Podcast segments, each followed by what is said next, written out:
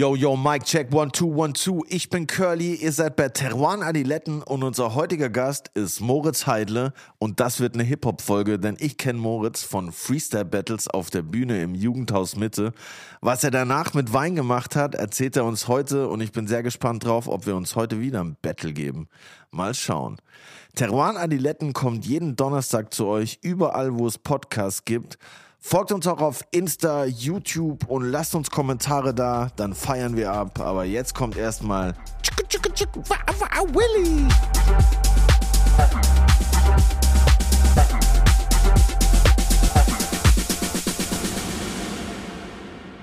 Was hast du denn so für Hip-Hop, Willy? Wu-Tang. Und was noch? Ich habe jetzt gestern, bin gestern mit jemandem im Auto gefahren da hat man ein paar Sachen. Der, das ist so ein typ, Uberfahrer, oder? das ist so ein Typ, da würdest du nie glauben, dass der Hip-Hop hört. Der ist nämlich so mit dem Adlon. Aha. Und wirkt auch oft relativ spießig. Der legt aber viel Wert auf sein Äußeres. Also immer so tolle Anzüge, tolle Schuhe. Und er meint, er hat auch so einen super Musikgeschmack. Und dann dachte ich so, Alter, das wird jetzt anstrengend mit dem Autofahren. Da war dann super, weil er sehr viel Hip-Hop gehört hat. Und der hat echt so relativ gute alte Sachen auch gespielt. Ein altes Ice Cube Album haben wir auch gehört. Was halt so in die oldschoolige Richtung wieder und mag das ganz gerne. Ja, wir sind ja bald zusammen auf einem Hip-Hop-Konzert. Nein, wir sind nicht auf einem Hip-Hop-Konzert. Ja, aber die Vorgruppe ist Hip-Hop. Ja, Wer stimmt, ist denn die ja. Vorgruppe? Run the Jewels. Run the Jewels. Richtig geil. Und wer ist der Main Act?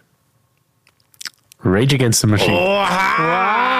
Ja, ich bin gespannt, wie die sind. Ich stehe eigentlich nicht so auf Konzerte Die, die von so. wahrscheinlich so ein Sauerstoffgerät auf der Bühne, aber ist ja okay. Ich, wie alt sind die? Wie alt sagt der Raucher? alt, alt? ist schon alt. Keine Ahnung. Aber ich finde es, ja. Aber wir sind ja auch schon alt. Also Köln, okay. Der größte Einfall meines Lebens war ein Guns N' Roses Konzert. Echt? Ja, das war erst vor ein paar Jahren. Das war so schlecht. Wenn ich nicht den Nachmittag gehabt hätte, das war der spektakulärste Nachmittag. Übrigens war das mit Joachim Christ, der ja auch schon da war. Ja, Und wir Shoutout. gingen in die Insel. Das ist so die Institution oder war die Institution in Hannover zum Monsieur Chou. Toller Weinhändler mittlerweile, by the way. Und er schaut besser aus als je zuvor in seinem Leben. Dem tut der Entzug anscheinend wirklich gut. Aber genialer Gastgeber, direkt am Maschsee. So, eine, so ja, ein schönes Restaurant mit einer mörderischen Weinkarte. Da haben wir, also Guns Roses hätte spielen sollen in Hannover. Ich habe Tickets bestellt und die kamen nicht an. Die Tickets oder Guns N' Die Roses? Tickets, die Tickets, weil ich habe die Tickets direkt nach Hannover bestellt, also nach Altwarmbüchen, weil ich spät dran war, zum Yoshi Christ in die Weinfirma und die Tickets kamen nicht an. Und er sagt so, komm, wir treffen uns mittags in der Insel und machen dann einen lässigen Lunch und danach gehen wir zu Guns N' Roses. Und ich hatte Lars dabei, den Besitzer meiner Crossfit-Box, cooler Dude. Und dann waren wir da halt essen und der Schuh hat volles Programm aus der Steinbutt. Dann hat er ein paar alte Leroys aufgetrieben. Vorher haben wir noch ein, ein Romané getrunken, äh, ja, äh, ich sage, ein Ravenot getrunken, super Chablis-Geschichten. Also es war ein hervorragender Mittag. Super Sonnenschein auf der Terrasse. Plötzlich kam der Megasturm Scheiße. und die Tickets kamen nicht an. Gell? Sturm Weißt du, kam, Tickets nicht, Und du schlecht. so, wir haben keine Tickets für dieses Konzert. Was, was machen wir? Ja, was machen wir? Zaun Und- halt. Und dann, weißt du, war schon irgendwie die Hoffnung komplett lost. Und dann setzt sich der Schuh irgendwann zu uns und war auch schon gut drauf. Und dann sagt er, naja, Burschen, ist kein Problem, wenn wir Tickets brauchen für das Konzert. Dann nimmt er das Telefon und redet irgendeinen Scheiß ins Telefon so.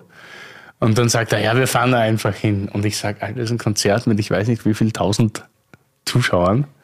Und nur weil du hier glaubst, du bist ja der Bürgermeister von Hannover, werden die uns nicht reinlassen. Und er hat sich mit einer Selbstverständlichkeit, wir sind mit dem Taxi hingefahren, alle wirklich raketenvoll. Der hat sich mit einer Selbstverständlichkeit dort in den VIP-Sektor gestellt. Dort war so extra Eintritt für VIP. Und hat dort dieser Dame am Schalter erklärt, dass wir jetzt hier Tickets haben. Wir haben die nur zufällig verloren, beziehungsweise kam die nicht an. Und die hat gesagt, ja, sie kann das nicht nachvollziehen. Ja, und er hat nur gesagt, ja, aber ich bin der Schuh. Und wir gehen jetzt in das Konzert. und mir war das nur noch peinlich und unangenehm. vor. Das war aber nur peinlich und unangenehm und alles. Und eine halbe Stunde später waren wir drin. Ich weiß nicht, was da am Werk war oder wo der die dann die Strippen da gezogen hat. Auf jeden Fall waren wir dann im ganzen Roses Konzert.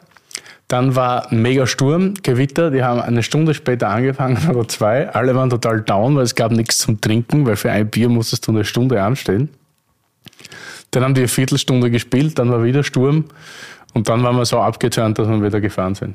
Scheiße. Also am besten, wir wären einfach in der Insel sitzen geblieben. Aber ich habe auch schon sowas ähnliches gehört. Meine, meine Freundin war vor zwei Jahren beim Rolling Stones Konzert und die meinte halt, es war halt so krass lame, weil die halt einfach so krass alt sind, Ja. dass die halt so nicht mehr so die Energy hatten. Ja. Aber das wird anders bei Rage Against the Machine ja, ich freue mich schon sehr. und Wien. Run the Jewels Können wir feinen Steireck essen? als Vorband. Ja, das sowieso. Das ist eigentlich der, der Main-Grund. Und ich glaube, unser heutiger Gast würde auch gerne mitkommen zu Run the Jewels. Kann Ja, ich es geht heute wahrscheinlich ein bisschen mehr um Musik vielleicht. Um. Ja, voll. Man weiß es nicht. Jetzt, vielleicht wird sogar gerappt, aber das haben wir ja schon an der VDP Weinbörse hinter uns Ja, richtig, ja. gebracht. Vielleicht gibt es euch noch mal ein Battle in den guten alten Vielleicht, Zeiten. ja. Stucki. Tatsächlich äh, kennen ich und der heutige Gast uns schon von der Bühne. Das ist der einzige Winzer, den du schon länger kennst, als ich sonst die ja, Winzer siehst du kenne. mal? Das ist halt eine Premierenfolge. Und endlich auch mal jemand aus meiner Wahlheimat Stuttgart, in der ich lange gechillt habe. Deshalb freue ich mich umso mehr, Yep. heute begrüßen zu können. Moritz Heidle Den Ritzling. aus dem schönen Remstal.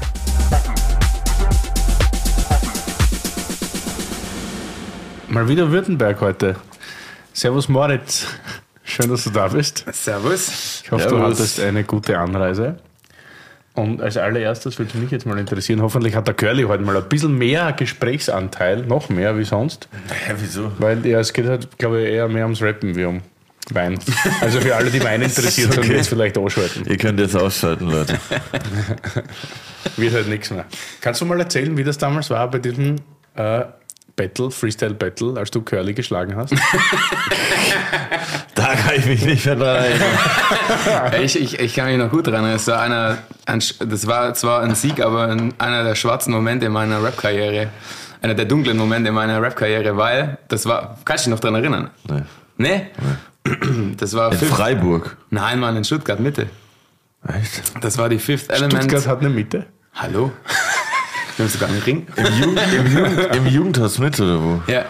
Und zwar war das die Fifth Element ähm, Battle, weil das war damals mit Band.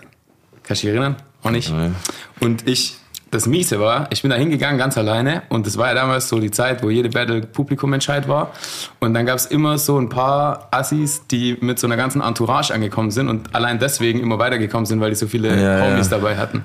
Ich bin da aber ganz alleine hingegangen und habe erst, als ich unterwegs war auf der S-Bahn, weil ich auch relativ spontan erst von der äh, Battle mitbekommen habe, zwei, drei Kumpels geschrieben, dass ich hingehe, falls sie Bock haben aufzukommen. Und dann habe ich es aber irgendwie geschafft, sehr sympathisch rüberzukommen und habe den Publikum äh, Sympathiebonus gehabt und das irgendwie voll viele immer für mich waren. Und dann bin ich im Halbfinale gegen dich drangekommen. Wie hast du denn das gemacht? Absoluter du hast, hast Angstgegner, Wein Alter. hergeschenkt, oder? Nein, keine Ahnung eigentlich. Aber der Mosi damals noch war mein absoluter Angstgegner, weil du warst schon damals mit Susa zusammen so die, die Freestyle-Elite, würde ich mal sagen. Der Toba hat es damals gehostet. Ach, fuck, doch, jetzt weiß ich glaube Ja, ich. und ich habe auch eigentlich nur mit einer Line gewonnen über MCB, weil, weil du hast so eine, so eine funky Trainingsjacke angehabt und ich habe irgendwie gemeint, dass MCB angerufen hat und seine Jacke zurück will. Und dann war Feierabend, Alter, dann ist das Publikum schräg gestanden und, da, und dann bist du quasi dadurch rausgeflogen. und das boah, Miese ich war, Ich werde gerade traurig. Ja. Es kickt gerade rein, auf jeden Fall. Das das ist immer schön, wenn war, man gleich zu Beginn eine in die Eier kriegt. ja, wenn, Ich habe zwei. Krass, okay, ja, doch, das, das äh, Ja, aber das Miese war, dass äh, im Finale kam, dann kam ich dann gegen irgendeinen so random Typ und ähm, das Finale war ultra schlecht. Wir waren beide voll schlecht und das Halbfinale mit dir war um Längen besser und der Toba war dann mega enttäuscht. Ähm, aber und hat ist schon mal gut, dass unser Halbfinale das Finale war. ja, eigentlich schon. Und eigentlich habe ich auch nur wegen einer Line gewonnen. Du warst ähm, quasi auf Langstrecke deutlich besser, möchte ich auch sagen. Ohne dass ich dir jetzt in den Arsch kriechen will Ja, so. ist gut, ey. Das Freestyle-Battle-Ding, ey, das ist, ich vermisse das auch richtig krass. Das gibt's irgendwie nicht Ich mehr. vermisse es auch noch. Und kannst du dich noch an Karlsruhe erinnern, wo du in der Jury warst? Äh, Seven to Smoke Ja, mit, ähm, wow, mit dem Signer und so. ja, ja, klar. Das ist auch gut. Das war am Tag vor der Probein.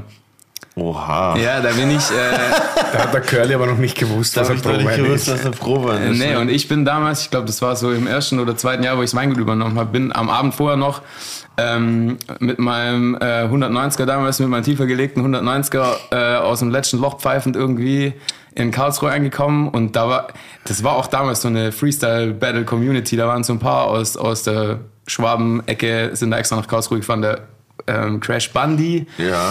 Ähm, Shoutout Ja, und bestimmt noch, oder nicht? äh, ich weiß gar nicht mehr. Insgesamt waren wir zu siebt auf jeden Fall. Susa war auch dabei. Ähm, Seiner hat's gewonnen. Und da haben wir dann, keine Und Ahnung. ich da in der du warst in der Jury. Jury mit ähm, Crackpipe und Schote. Ah ja, war das in der, war das in der Stadtmitte oder wo? Oder Keine Ahnung, in Karlsruhe kenne ich mich nicht aus. Ich, glaub, Ich weiß ja. nur, dass ich dann irgendwie mitten in der Nacht zurückgefahren bin, zwei, drei, vier Stunden geschlafen habe und am nächsten Tag auf die Prowein nach Düsseldorf gefahren bin. Oha. Und da gerepresented habe, Alter, es war noch keeping it real, Alter. Ja, ey, wie lange ist das jetzt schon her? Bestimmt schon Keine Ahnung, es war 14 oder 15 muss es gewesen sein. so acht, neun Jahre ist schon her, ne? Ja, das war krass. Diese Freestyle-Dinge haben irgendwie, dadurch, dass dann irgendwann angefangen haben, alle so diese written, geschriebenen Battles Das zu war machen, uncool, Alter. hat es irgendwie sich voll rausgemerzt zu Freestyle-Battles. Gibt's gar nicht mehr. Trinkt man Wein eigentlich auf so Freestyle-Battles? Auf Freestyle-Battles, nee, das kifft man nur. Eigentlich. Gibt ja gar nichts zum Trinken. Doch Bier. halt. Bier. Naja. Wein gibt's da, glaub ich, nicht. Wobei, wenn du jetzt in die Schräglage gehst nach Stuttgart, auch Shoutout an der Stelle, kannst Ja, du meinen Wein da trinken. Echt? Ja? Ja, wir machen den Hauswein für die Schräglage. Ja, aber die geil. Sache hat sich das so ein bisschen weiterentwickelt, dass auch so, so super coole Leute in der Hip-Hop-Szene. Äh, Ich stelle mir das irgendwie schwierig vor für dich, wenn du immer schon. Du bist ja schon ein spezieller Typ, so. Bisschen. naja, wenn man sich jetzt einen Winzer vorstellt oder auch einen Jungwinzer und dann sieht man dich, dann denkt man sich, ja, oh, cool, nice try. So, also, du bist schon so ein bisschen ein Außenseiter oder Grenzgänger oder was, weiß ich nicht, wie man sowas nennt. Also, das passt irgendwie nicht zusammen. Wein und du so als Typ, was der Hip-Hop, man hat ja immer so seine Genres irgendwie, wo man Leute so hineinsteckt oder seine Schubladen und dann sieht man dich und dann weiß man, du bist ja auch, also VDP-Mitglied war ja Papa oder Opa oder so schon, keine Ahnung. Vater, ja. Aber wie, wie ist das? Fühlt man sich da immer irgendwie so blöd, wenn man dann den Leuten dort sagt, ja, ich bin Winzer? Oder ist das irgendwie in Stuttgart ganz normal, dass man Winzer sein kann und nebenbei irgendwie eine Battle, Battle-Rap-Karriere anstrebt? Oder? das, Also das, äh, das eine schließt das andere ja nicht aus. Nee, und, äh, also ich sage mal so, ich habe ja auch ganz lang, eigentlich wollte ich das ja auch gar nicht ganz lang, aber ist jetzt die langweilige alte Geschichte, die ich immer wieder erzähle. Dass ich, ich habe sie äh, noch nie gehört, nicht. interessiert mich. Ich wollte ja eigentlich Kfz-Design studieren, weil mich immer Autos fasziniert haben, weil ich immer gern gezeichnet habe, so auch meine Eltern das immer gepusht haben, so meine kreative Ader, sag ich mal. Und ich konnte mich damals, äh, als ich so im Alter 16, 17 war, auch nie so richtig damit identifizieren mit dem mit dem ganzen Weingut und mit dem ganzen Weingedöns. Ich habe das damals, ich habe keinen Wein getrunken. Für mich habe das aus der Familie her war das immer für mich halt eher Arbeit. Ich habe so das ähm, fertige Produkt dahinter gar nicht so richtig gesehen, sondern immer nur den Job. Und, ähm, und die Azubis, die wir damals hatten, wenn ich in den Ferien dann immer gezwungen wurde zum Mitarbeiten oder zum Mithelfen, dann äh, ging es da halt immer um Traktoren und keine Ahnung. Und das hat mich halt nie irgendwie interessiert. Und deswegen habe ich auch immer gedacht, ist der Beruf nichts für mich, weil ich da, weil mir das Interesse fehlt. Das habe ich dann erst später ähm, beim Praktikum beim ähm, Paul Fisch eigentlich so ein bisschen den Zugang dazu bekommen. Aber wie hast du ein, bist du dem Praktikum gekommen? Einfach so, weil du dachtest, ich probiere das mal aus? Oder gab es da irgendeinen Moment, wo du dachtest, ich mach's jetzt doch? Oder? Wir haben, ich habe vier Schwestern, drei große Schwestern und eine kleine. Und die drei Älteren haben sich aber schon alle für was anderes entschieden. Und die kleine Schwester ähm, war quasi eigentlich damals zu jung. Und ähm, irgendwann mal gab es so, es gab aber nur einmal so ein richtig klassisches Vater-Sohn-Gespräch, wo mein Vater so ein Vesper hingerichtet hat im, im Wengerthäusle. Das war so ein richtiger Angstmoment für mich. Und, äh, und dann äh, haben wir uns da hingehockt und dann hat er halt irgendwie so gesagt, okay, jetzt musst du dich langsam entscheiden, ob du das Weingut übernehmen willst ähm, oder nicht, weil also er will mich zu nichts zwingen und so, das war immer cool. Aber er hat halt gemeint, wenn ich es nicht mache, dann verkauft das. Und das war eigentlich für mich auch unvorstellbar. Also ich hatte auf der einen Seite eigentlich überhaupt keinen Bock auf das Thema. Auf der anderen Seite wollte ich auch nicht, dass die Familientradition jetzt wegen mir abbricht oder dass, ähm, das war auch so, also das ist auch so ein Heimathafen für mich irgendwie. Und ich hätte mir nicht vorstellen können, dass er jetzt das Weingut oder das Haus verkauft und ähm, wir dann da nicht mehr hin können. Das, also, das ist ja meine Hut gewesen. So kann nicht sein, dass das plötzlich Voll, weg ist. ja, Das ist aber eine voll. interessante Konstellation. Drei ältere Schwestern, dann du und dann noch eine jüngere. Ja, Weil da kann man irgendwie so sagen, was dem hat am Land natürlich so lange probiert, bis der Bub da ist. nee, also die, Aber man muss, nochmal noch mal nachlegen ist dann spannend. Nee, Die, die erste Frau von meinem Vater ist gestorben und also es sind quasi drei ältere Halbschwestern. Und dann hat mein Vater nochmal geheiratet und dann bin ich gekommen und meine kleine Schwester. Ah, okay. Aber wo, weil du gerade meintest, so ein Stuttgart, äh, ob man da Rapper und Winzer sein kann, also ich glaube, wenn das irgendwo geht, dann in Stuttgart. Tatsächlich. weil, Digga, da geht's. ist Stuttgart so offen, so feldoffen. Nee, ist. warst du mal in Stuttgart, oder? Na, tatsächlich nicht. Aber ich muss mal zu Bernd Kreis. Ja, die Frage beantwortet, Digga. kurzen. Einen kurzen. Weil in, da gibt's halt, also ich war ja früher viel unterwegs, so auf irgendwelchen Jams und Jugendhäusern und so und jedes Ding hat da halt ein eigenes Weinfest und ein eigenes Weinbesäufnisparty. Gibt's da schon einige so und da. Also meinst du, dass in der Stadt, weil es ja irgendwie auch eine Weinstadt ist, Wein auch in der, in der Rap-Szene oder in der Ja. alternativen Szene eher Voll. Anerkannt ist wie jetzt in Berlin. Zum Voll. Berlin Und, und früher war das ja auch so, du musst dir vorstellen, da, da hat man halt überall so gefreestylt. Wenn du da irgendwo in einer Bar warst, saufen, dann hast du dich davor getroffen, dann so, ah, du rappst auch, okay, dann beleidige ich dich jetzt. Und, und dann stand man halt vor der Bar, ob du da jetzt dann Wein gesoffen hast oder, oder Bier, das spielt da, glaube ich, nicht so eine Hauptsache Rolle. man sich gegenseitig beleidigt. Das, ist der, das war der Grund. Das ist ja, das ist schon, ja. Aber, aber so, ich glaube, da hat Stuttgart so, also ich habe da in Stuttgart natürlich noch nicht so mit äh, mich mit Wein intensiv beschäftigt, aber da nimmt man schon wahr, dass da einige Weinfeste hier und da überall in Sinn und Weingüter und so, das habe ich schon damals schon wahrgenommen. Aber ich bin damals da eigentlich nie so gern hingegangen. ich auch nicht, aber man, wenn man halt keine Freundin hat, ist man da schon ab und zu mal hingegangen. Ja, ich hatte immer, ich hatte immer den Stress, dass Wenn es äh, nachts ist, gell? Nach der Jagd. ich hatte da immer Schiss, weil mein Vater jeder gekannt hat so. Ja, Und da- das ist dann natürlich immer. Ach so, du bist natürlich ein ja, Anonym, ja, ja, klar. Da kannst du nicht so an, da kann man sich nicht so daneben nehmen, dann das war immer schwierig. Ja, ja, klar, das ist natürlich. Wie ist das? Das war ja nicht dein einziges Praktikum wahrscheinlich bei Paul Fürst.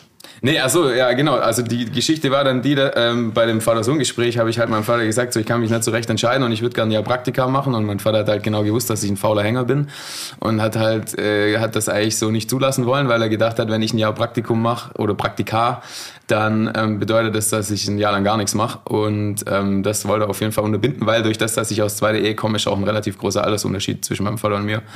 Und ähm, dann hat er aber noch so einen ultra teuren Life-Coach, Unternehmensberater, Dude eingeladen, so ein Psychologe, ähm, weil der mir dann helfen sollte, mich selber zu finden quasi. Und der hat sich dann zwei, dreimal mit mir hingesetzt und einfach nur ultra viel Geld gekostet. Hast du ihn beleidigt? Nein, er war ja kein Rapper. Nur Rapper beleidigt. ja, nur Rapper beleidigen Rapper. Okay, cool.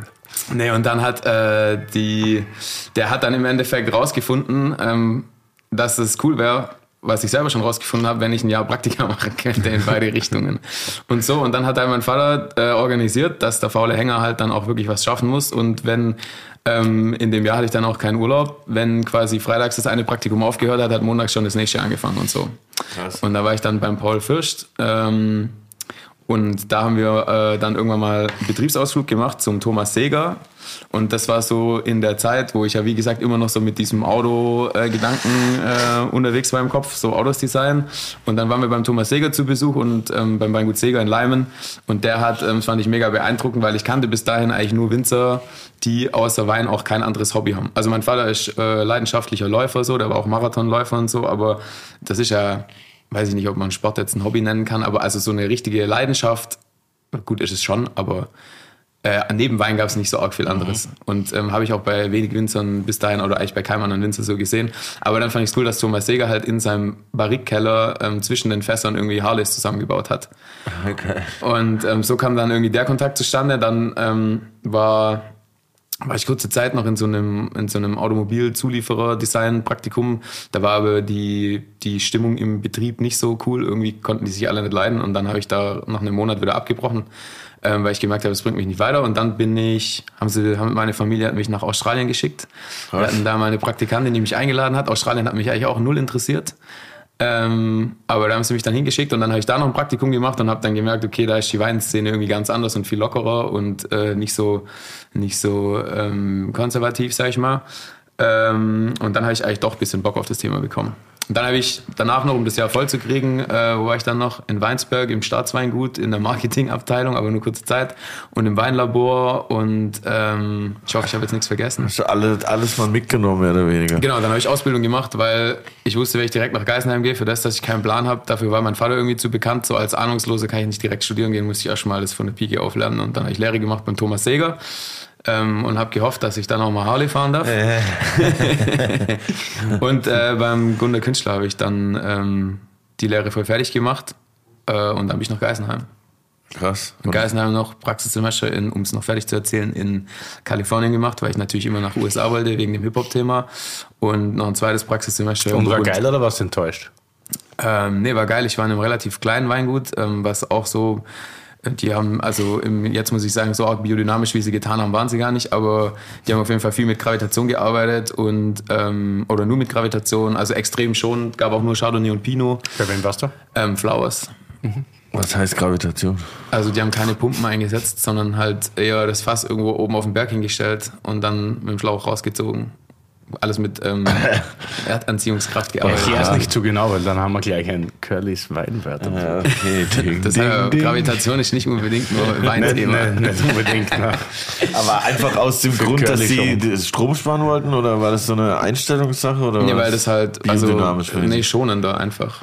Sehr krass. schonende Verarbeitung. Das war jetzt nicht so ein riesen kalifornisches Massenproduzenten-Weingut, wie man sich das vielleicht vorstellt, sondern war eher so ein kleiner Handwerksbetrieb, sag ich mal. Das war schon geil. Und, und wo war schon da? In, genau in, in Cali? Ähm, Sonoma Coast. Ähm, Oh, nice. So oben auf dem Berg, richtig geil. Alter, das war wirklich living the dream. Wir haben, also wir waren zwölf Praktikanten, international aus allen Ecken und Enden. Ähm, mehr, mehr weibliche Praktikanten als männliche. Wir hatten ein Praktikantenhaus, wir hatten ein eigenes Haus, war so zehn Minuten, eine Viertelstunde mit dem Auto weg vom Weingut, mitten im Wald.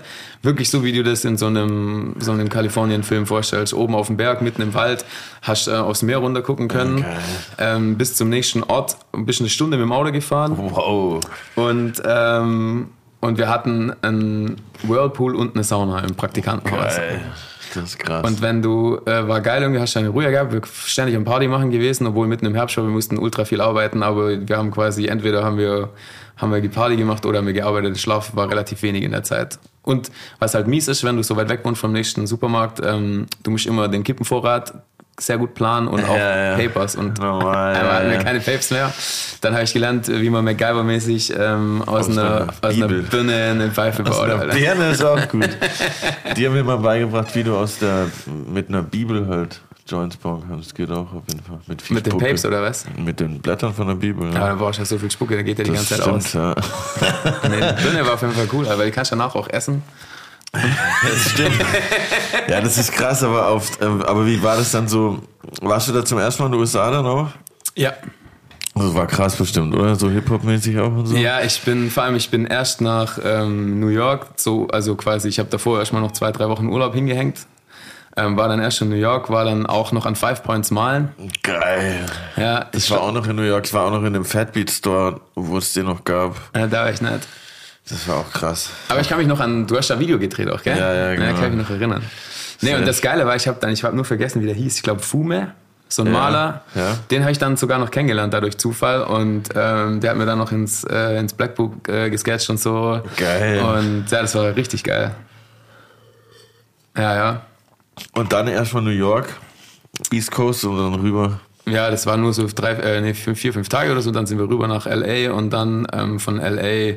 Ähm, mit dem Auto hoch nach San Francisco gefahren. Geil. Ja, das ist, Kalifornien ist schon wild. Ja, das kann man machen. Was Wein und Hattest du- Weed Trinken, trinken, ja, kann ich, können wir schon nebenher trinken, müssen Ja, wir ja, Wie läuft das, Alter? ja. Ich habe ultra. Das vierte Glasl. Cheers. Was gibt's denn hier schön? Reparatur, ja, was gibt's hier Schönes? Äh, Ich habe äh, Stetten Riesling von, also ganz neu 2021 mitgebracht. Ähm, den haben wir auch neu bei uns im Portfolio quasi. Wir hatten davor immer zwei verschiedene Ortsweine, ähm, die aber beide aus Städten kamen.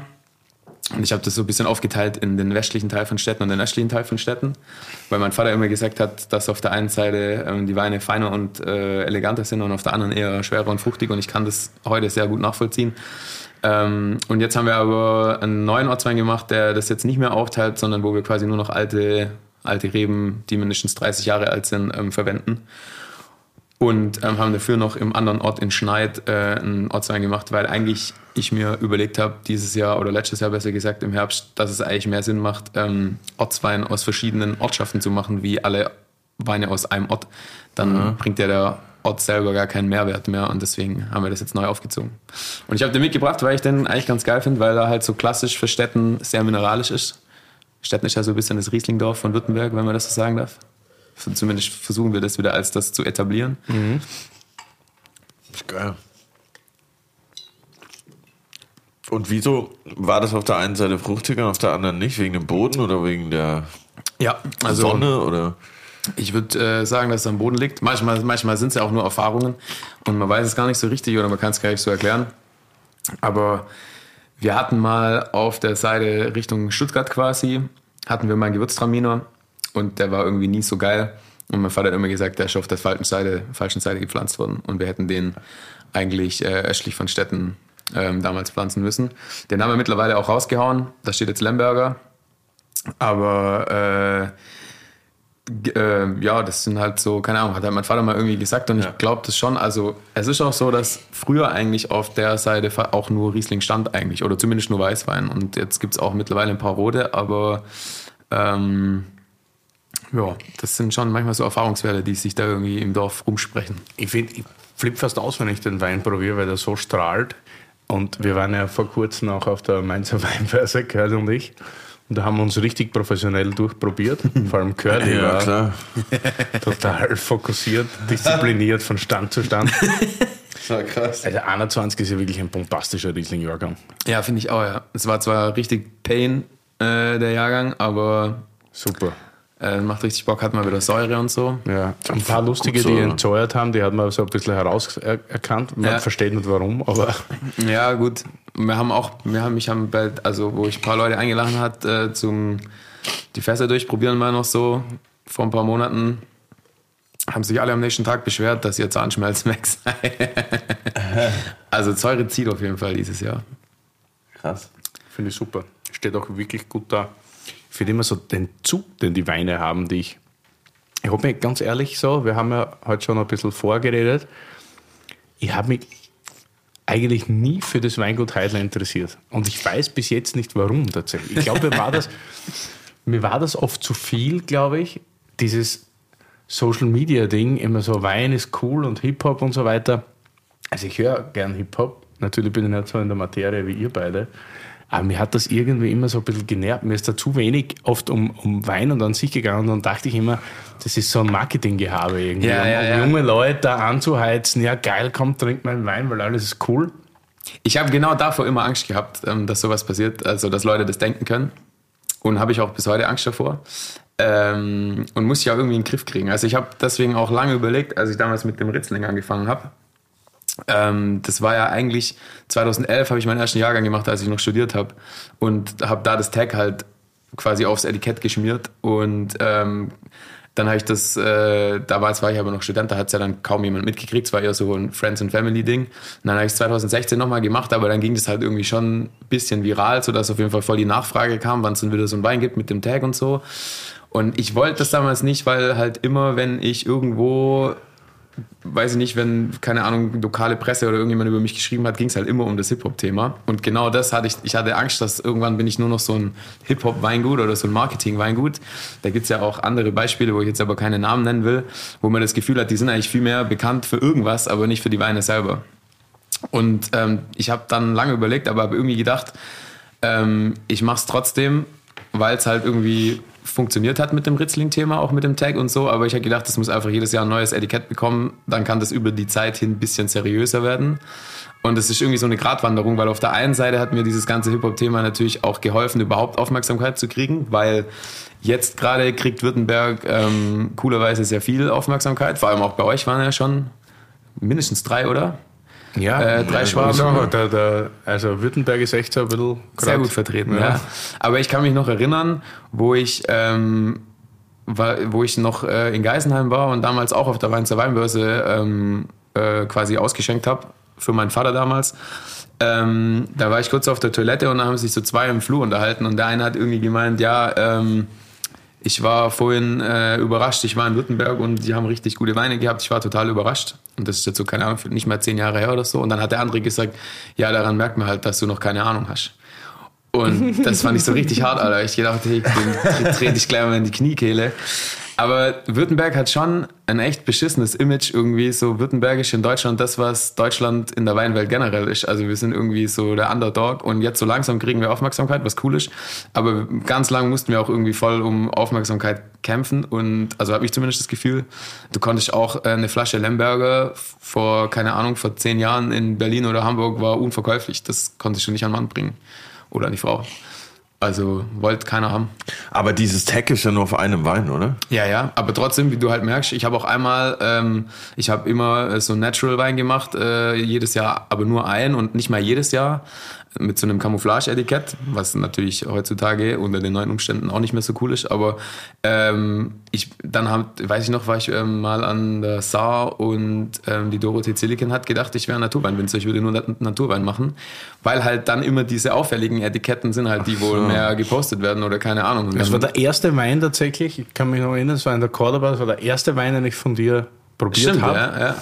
Und es war für mich auch so. Ich dachte, okay, da ist jetzt Generationsübergabe und jetzt wird irgendwie drüber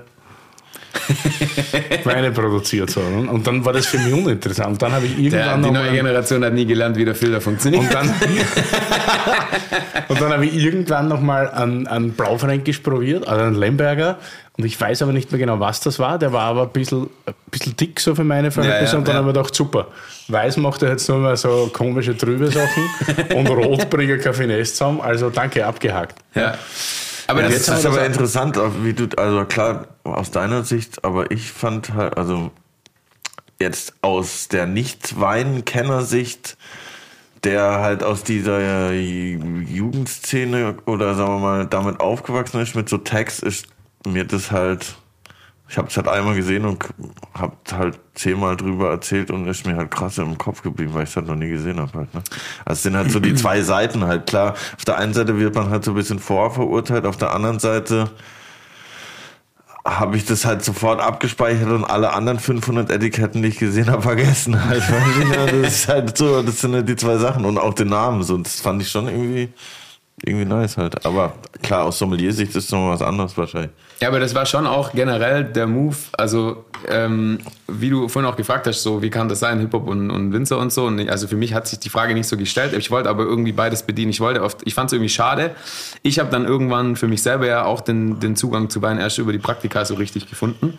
Ich fand es aber schade, dass sich in meinem Freundeskreis niemand dafür interessiert hat. Und ähm, habe halt gedacht, so irgendwie muss ich die jetzt noch einfangen. Und ähm, wir haben dann angefangen, äh, auf dem ersten Street Food Market in Stuttgart ähm, einen Stand zu machen, wo ich mit meinem, äh, so mit meiner Clique aus dem Bus raus haben wir dann Wein verkauft. Wir waren der einzige, das einzige Weingut, was aus dem Street Food Market damals mitgemacht hat. Hatten halt einen Ghetto Blasch da hinten im Bus drin, haben Mucke laufen lassen ja. und haben die Ultra Party gefeiert. Und dann musste ich irgendwie nach zwei Stunden meine Eltern anrufen, dass sie uns äh, Nachschub liefern müssen, weil wir nicht damit gerechnet haben, dass es so krass laufen wird. Ähm, aber genau, und dann habe ich so halt irgendwie wollte ich meinen Beruf nicht in diesem konservativen Aspekt lassen, oder was heißt mein Beruf? Ich wollte es halt irgendwie so machen, dass es Spaß macht und nicht nur dieses Spießige irgendwie. Deswegen habe ich ja dann auch ähm, irgendwann ähm, mit dem Urban Wine Tasting in der Schräglage angefangen, wo wir machen wir einmal im Jahr oder sogar zweimal im Jahr, wenn jetzt nicht äh, Corona wäre, ähm, haben wir immer in der Schräglage das Urban Wine Tasting gemacht mit Dexy zusammen. Dexter hat äh, aufgelegt und ähm, die Leute haben quasi am Eingang so ähm, sechs so Dollarnoten bekommen und ähm, dann hat äh, Dexter immer so eine Sirene reingeballert. Das war dann das Zeichen für alle, dass die jetzt zur Bar gehen, sich den nächsten Wein holen mit ihrem Dollarschein quasi. Dann äh, bin ich äh, auf die Bühne gegangen mit dem Mikro, habe äh, kurz zwei, drei, vier Sätze zum Wein gesagt und danach hat Dexter wieder weiter aufgelegt und die Leute konnten wieder chillen und tanzen und so. Also wir haben es dann irgendwie auch Weinprobe quasi in den Club gebracht. Ähm, und das war halt irgendwie so, ich wollte das immer irgendwie beides machen, was halt, was halt Spaß macht. So das eine tun, aber das andere nicht unbedingt lassen. Und ähm, äh, ja, ich habe dann aber auch schnell gemerkt, dass du halt dann schon als so ein kitschiges äh, Marketing-Weingut schnell abgetan wirst, zumindest in dieser nerdigen äh, Weinwelt. Und äh, jetzt muss ich da irgendwie wieder dagegen arbeiten. Und dann ist natürlich auch das ganze Social-Media-Thema. Nee, eigentlich muss man nicht dagegen arbeiten, sondern in Wirklichkeit die Weine einfach für sich sprechen lassen. Weil ich bin jetzt auch mehr oder weniger darauf aufmerksam geworden oder positiv, nachdem wir mal geredet haben und du hast mal Probekisten geschickt. Und Ja. dann habe ich das in Ruhe und auch versucht man natürlich, man, man Aber du bist trotzdem im Kopf- voreingenommen. Also ich Natürlich bin ist man zumindest, gebe ich zu. voreingenommen. Ja, klar, ist man. Aber gut, man ist dann aber trotzdem so professionell, dass man sagt, okay, auch wenn man jetzt das Ganze drumherum komisch findet, sind die Weine einfach gut und die Weine waren bombastisch, die du mir geschickt hast, muss ich wirklich sagen. Dankeschön. Und dann war ich jetzt auch bei der Weinbörse nochmal zum Nachprobieren. Da haben wir dann einen Ritzling probiert, auch neuen Jahrgang und so. Und das macht schon, macht schon richtig Spaß. So, also das ist schon echt gut. Und zum Thema Schlipsträger, es war auch so lustig, als ich heute hierher kam, war Lenny schon da, unser junger Mann an der Produktion. Shoutout, Lenny. Und der, und der meinte so ganz geil, ja, ich habe jetzt die Fotos gesehen von dir beim Sommelier Summit und es ist so witzig, weil ich habe so viel unserer Gäste wieder erkannt, aber das sind ja alles voll die krassen Schlipsträger da. Ja, aber das Und habe die ich waren mir ja auch hier, gedacht. und die waren ja hier am Tisch, alles so locker, weißt du, wenn du mit denen beieinander sitzt, alle, und dann siehst du die auf Fotos und dann so, hattest du da wirklich Spaß Ja, ich, ich habe auch Nancy's, so, aber so wird unsere Szene ja von außen gesehen. Ja, nicht? so und dann lernt man ja dich kennen. oder wir. ich ja, habe eh, auch ja, Nancy's Story gesehen und dann habe ich so alle gesehen und auf einmal taucht so einer in so einem Fred Perry Polo auf. Das natürlich du. das war auf jeden Fall funny. Aber ja, ich, auf der einen Seite kann ich schon irgendwie verstehen, auf der anderen Seite denke ich mir so krass, aber dass man da so krass Vorurteile dann in der Weinszene hat wegen so einem Tag auf einer Flasche, finde ich schon irgendwie ein bisschen crazy, ehrlich gesagt. Ja, das war aber schon auch das Gesamtpaket, wie du sagst, dann viel auf Social Media posten, so, keine Ahnung. Aber was halt hast du da gepostet? Hast du Ja, da Raps gepostet brauch ich- über den Wein? Nein, nein, nein, nein. Ja, okay, aber dann ist schon alles gut. Aber also jetzt mache ich das ja auch mittlerweile gar nicht mehr ganz alleine. Ich habe da ja mittlerweile Unterstützung bei Insta und so, weil du halt irgendwie auch merkst, dass es schon irgendwie wichtig geworden ist. Aber auf der anderen Seite ist halt wie alles auf Instagram ist halt so eine dumme Luftblase und man fragt sich die ganze Zeit, ist das jetzt wirklich so wichtig oder ist es, also muss man die, braucht man diese Visibility, braucht man diese Aufmerksamkeit oder oder ist man, weißt du, kann man da vielleicht Ja. irgendwann auch drüber stehen oder drauf scheißen, wenn du jetzt halt so ein so ein keine Ahnung, so ein richtig krasses Weingut äh, hat das nicht mehr nötig, sag ich mal, oder machen das nicht. Aber ich fühle mich da, ich bin da irgendwo noch dazwischen, versuche mich da selber noch zu finden, wenn ich ehrlich bin.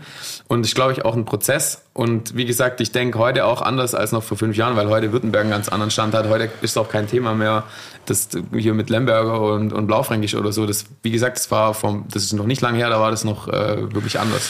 Also wir hatten ja auch schon Gäste, die auf Social Media auch so Tänze machen und so, ne? Das, das finde ich grenzwertiger, ehrlich gesagt, muss ich, muss ich Ja, sagen. also wenn ich, also da so dann, wenn ich TikTok- da dann überlege, dann will ich, will ich so wahrscheinlich eher so. den Rap-Wein bestellen als den TikTok-Tanzwein. Triffst du die Entscheidungen fürs Weingut jetzt mittlerweile alle komplett selber? Oder?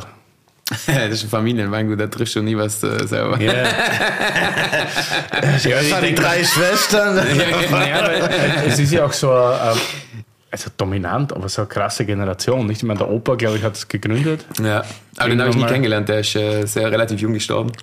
Oh, hast du schon neuen Wein eingeschenkt? Ja, sicher. Wow, was Geht, ist das? zack, zack, zack, geht das bei Zack, zack. Äh, ja, jetzt, haben, Wie, wie, wie, wie in Ibiza. jetzt haben wir äh, 19er ähm, Pulvermecher. Pulvermecher ist so eine der bekanntesten Rieslinglagen von, vom Remstal oder vielleicht sogar von Württemberg. Ähm, 1400 irgendwas das erste Mal erwähnt und ich finde es halt krass, weil das immer für mich noch so ein bisschen mehr Kräutrigkeit hat äh, und, und halt brutal salzig ist auch. Ähm, und äh, schon irgendwie auch immer was Besonderes ist, auch im Fass. Also jedes Jahr schmeckt es einfach gleich und ähm, also nicht komplett gleich, aber diese, diese Feinheiten, die sind einfach jedes Jahr extrem deutlich und stechen raus und das ist für mich dann auch der Beweis, dass das zu Recht ähm, eine große Lage ist oder einen Grand Cru-Status hat. Ist das. Pulvermecher Pulvermecher oder ist das irgendeine spezielle Gewanne? Nee, das ist, das ist der echte Pulvermecher sozusagen. Der also, echte. ja gut, man muss, da, man muss schon dazu Ja, sagen, es ist dass ja keine kleine Lage. Es war aber mal eine kleine. Also das war vor 71 war das sehr klein und dann mit dem neuen Weingesetz oder jetzt alten Weingesetz ähm, 71 ist das halt extrem ausgedehnt worden. Und wir hatten ja früher unendlich, also unendlich übertrieben, aber wir hatten früher extrem viele verschiedene Einzellagen. Wir hatten auch mal eine Monopollage, ähm, also jetzt wir als Heidle, ähm, die uns dann aber damals genommen wurde, weil die zu klein war. Also mein Vater hat gesagt, damals war quasi je, alle 20 Meter hieß, der Wengert hat einen neuen Namen, alle 20 Meter. Es waren ultra klein parzelliert. Es war ja auch früher alles terrassiert in Städten, bis ähm, dann die Flurbereinigung kam. Und ähm, Fluch und Segen, ähm, ganz eigene Diskussion, ähm, aber äh, ja, also damals war die Genossenschaft, ich möchte jetzt kein Genossenschaftsbashing betreiben, aber es war damals schon so, dass die halt auch ähm, unbedingt Lagenweine machen wollten und weil die aber halt so viele Mitglieder haben, die aus so vielen verschiedenen Ecken ihre, ihre Weinberge und ihre Parzellen haben, ähm, die wollten damals eigentlich nur zwei Lagen in Städten machen. Die wollten quasi alle Weißweine Pulvermecher nennen und alle Rotweine Mönchberg. Und ähm, im Endeffekt. Also für den äh, Verkauf nicht unbedingt problematisch ist. ja, das, das hat halt, es hat es halt einfacher gemacht im Kellerbuch, sag ich mal. Äh, mein Vater hat sich dann damals noch gewehrt und konnte dann irgendwie rausleiern, dass es wenigstens vier, fünf oder sechs äh, Lagen in Städten gibt. Aber im Prinzip wurden, wurde, es, wurde es halt so konzentriert ähm, auf, auf drei, vier Lagennamen und die wurden dann halt einfach über das ganze Dorf gezogen, so mehr oder weniger. Also ist ein bisschen schade und ich bin der Meinung, ähm, dass wir dann jetzt auf jeden Fall ran müssen, jetzt vor allem, wo das Weingesetz wieder überarbeitet wird und alles wieder mehr auf Terroir geht und äh, Jochen und ich machen ja in Städten auch schon jetzt, dass wir viel mehr mit, ähm, mit den Gewannnamen arbeiten, weil die halt ähm, schärfer abgegrenzt sind und kleiner sind und ehrlicher sind quasi wie teilweise die Lagennamen. Aber in dem Fall ist es der echte Pulvermecher, was auch schon vor 71 Pulvermecher war. Das war nämlich damals auch ein Thema, als Jochen eben da war. Jochen Beuder. Curly kann gehört, sich ja. ganz genau erinnern. Ja. Das ist BMX, er fährt BMX, das ist ja BMX-Wein. Ja, genau. Ja. Schau, läuft bei dir. Der Curly kann sich einen Tag-Wein merken und einen BMX. Ja, normal. Mach mal mehr so Weine, dann kann ich mir die merken, das ist voll geil. Aber ihr wart nie Genossenschaft, ihr wart nie bei einer Nee, Genossenschaft. Wart- also ähm, soweit ich weiß, war, war mein Großvater nie Mitglied. Der hat damals mit einem halben Hektar angefangen. Ähm, deswegen ich, iMac. ich hä? Mit einem was? Einen halben Hektar. Mit einem halben Hektar, ja. Mit einem iMac hat er angefangen. Nee, mit einem iMac nicht, aber mit einem halben Hektar ähm, hat er quasi das Startup gegründet. Und ähm, mein Vater ist schon irgendwie Anfang der 60er, das wusste, habe ich auch erst letztens durch Zufall erfahren. Ist auch immer so der Klassiker im Familienbetrieb, dass du dann, wenn dein Vater irgendwie Sachen fragst, wie das damals war, dann fällt es ihm nicht richtig ein und dann Dem irgendwann so, Wirtshaus erzählst du dann Genau, beiläufig kriegst du dann irgendwie so Sachen dann mit, wie es dann tatsächlich war. und er hat dann irgendwie war das wohl so, dass mein Großvater quasi Weinberge geschafft und ab den, ich glaube 62 oder so, wenn ich es richtig verstanden habe, 62 oder 63 war der erste Jahrgang, vom- wo mein Vater dann mit im Weingut war und da haben die zu zweit quasi ein halbes Hektar gemacht. Äh, und mein Vater hat einen Keller geschafft und ich hoffe, dass ich jetzt nichts Falsches erzähle. Sorry, Papa. ähm, und dann haben sie sich irgendwie auf einen Hektar vergrößert oder auf anderthalb. Und als mein Großvater dann gestorben ist und mein Vater das Weingut übernommen hat, waren es dann irgendwie anderthalb Hektar. Und das war dann halt, das Schwierige war dann irgendwie damals, sich zu vergrößern. Ähm, weil natürlich der Rest alles ähm, zur Genossenschaft gehört hat und die halt untereinander zusammengehalten haben, was ja auch löblich ist, aber es war halt dann so die Mentalität, wenn irgendwie ein Weinberg zum Verkauf stand, war immer so, Hauptsache der Heidle kriegt's nicht und dann haben die halt eher geguckt, dass die Genossen das untereinander verkauft kriegen und ähm, deswegen waren ist in unserer Historie dann auch, ähm, waren wir eine Zeit lang Kellerei, weil mein Vater dann eher aus dem Unterland quasi Trauben zukaufen musste, um überhaupt äh, weintechnisch zu wachsen, also mengentechnisch zu wachsen. Und wie, wie, ging, wie habt ihr das dann geschafft? Weil mittlerweile habt ihr wie viel? 25? 30? Äh, 23 Hektar. 23. Ähm, das äh, über die Jahre hinweg sind immer mehr Genossen dann doch der Genossenschaft untreu geworden, haben sich selbstständig gemacht und ihre eigenen Weingüter gegründet und dann war es irgendwann relativ normal, dass es auch Privatvermarkter gibt und dann war es nicht mehr ganz so schlimm. Aber am Anfang war das schon ein Hustle, so, also in den 60er Jahren oder so. Und wie kann man sich das dann vorstellen? Ähm, ist das dann jedes Jahr so ein Hektar mehr oder kam dann auf einen Schlag so richtig viel dazu? Weil ich, weil ich stelle mir vor, wenn man dann auf einmal viel mehr Land hat, dann muss man ja auch mehr Fässer haben, mehr äh, Sachen, um es zu verarbeiten, größere Lagerfläche oder? Ja, also da, ja, also mein Vater hat das schon schon ganz gut gerockt. Das war vor meiner Zeit, deswegen kann ich das nicht so richtig äh, erzählen, wie das gelaufen ist tatsächlich. Aber da kam halt immer mal wieder, kam Wenger dazu. Und ähm, was auch ganz witzig ist, äh, Trollinger hat mein Vater eigentlich nie selber gepflanzt. Curly, Wein, das Wörterbuch. Trollinger. Trollinger ist das schwäbische Nationalgetränk. Dabei kommt der Trollinger eigentlich aus Südtirol, wo er Wernatsch heißt. Lol.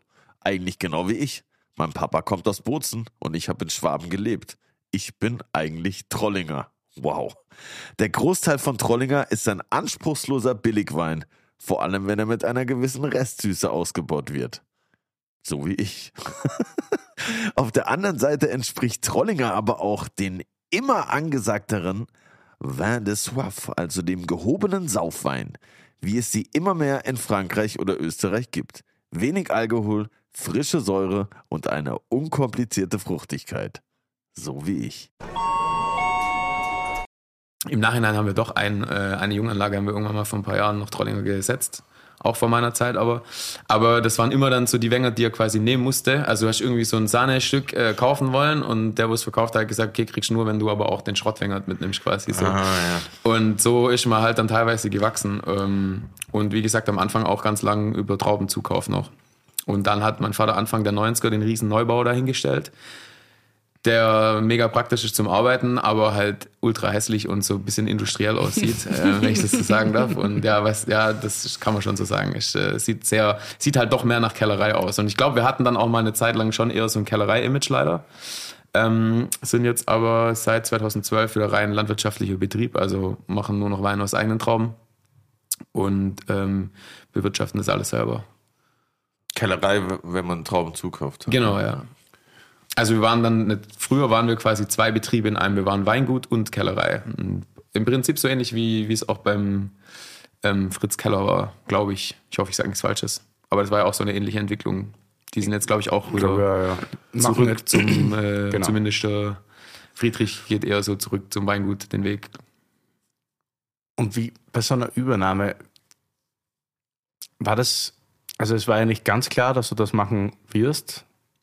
Naja, Ne? Und ich meine, denkt man sich dann oft so, ja, oder hat man da Issues, dass man dass es dann doch macht mit einem komischen Gewissen oder warst du dann schon wirklich voll davon überzeugt? dass nee, ich hatte also dann, ähm, wie gesagt, ich habe dann Ausbildung gemacht und Geisenheim studiert und noch ein paar Praktika und so. Also ich hatte dann schon Bock.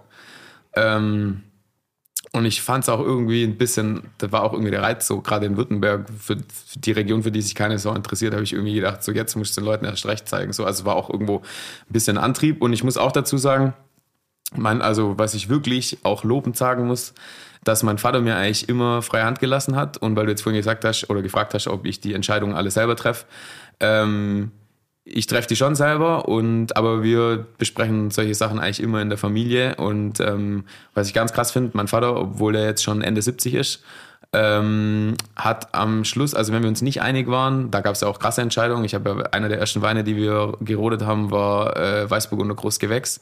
Also eigentlich ja ein Prestigewein, war so einer mit der einer der ersten Weinberge, die wir gerodet haben.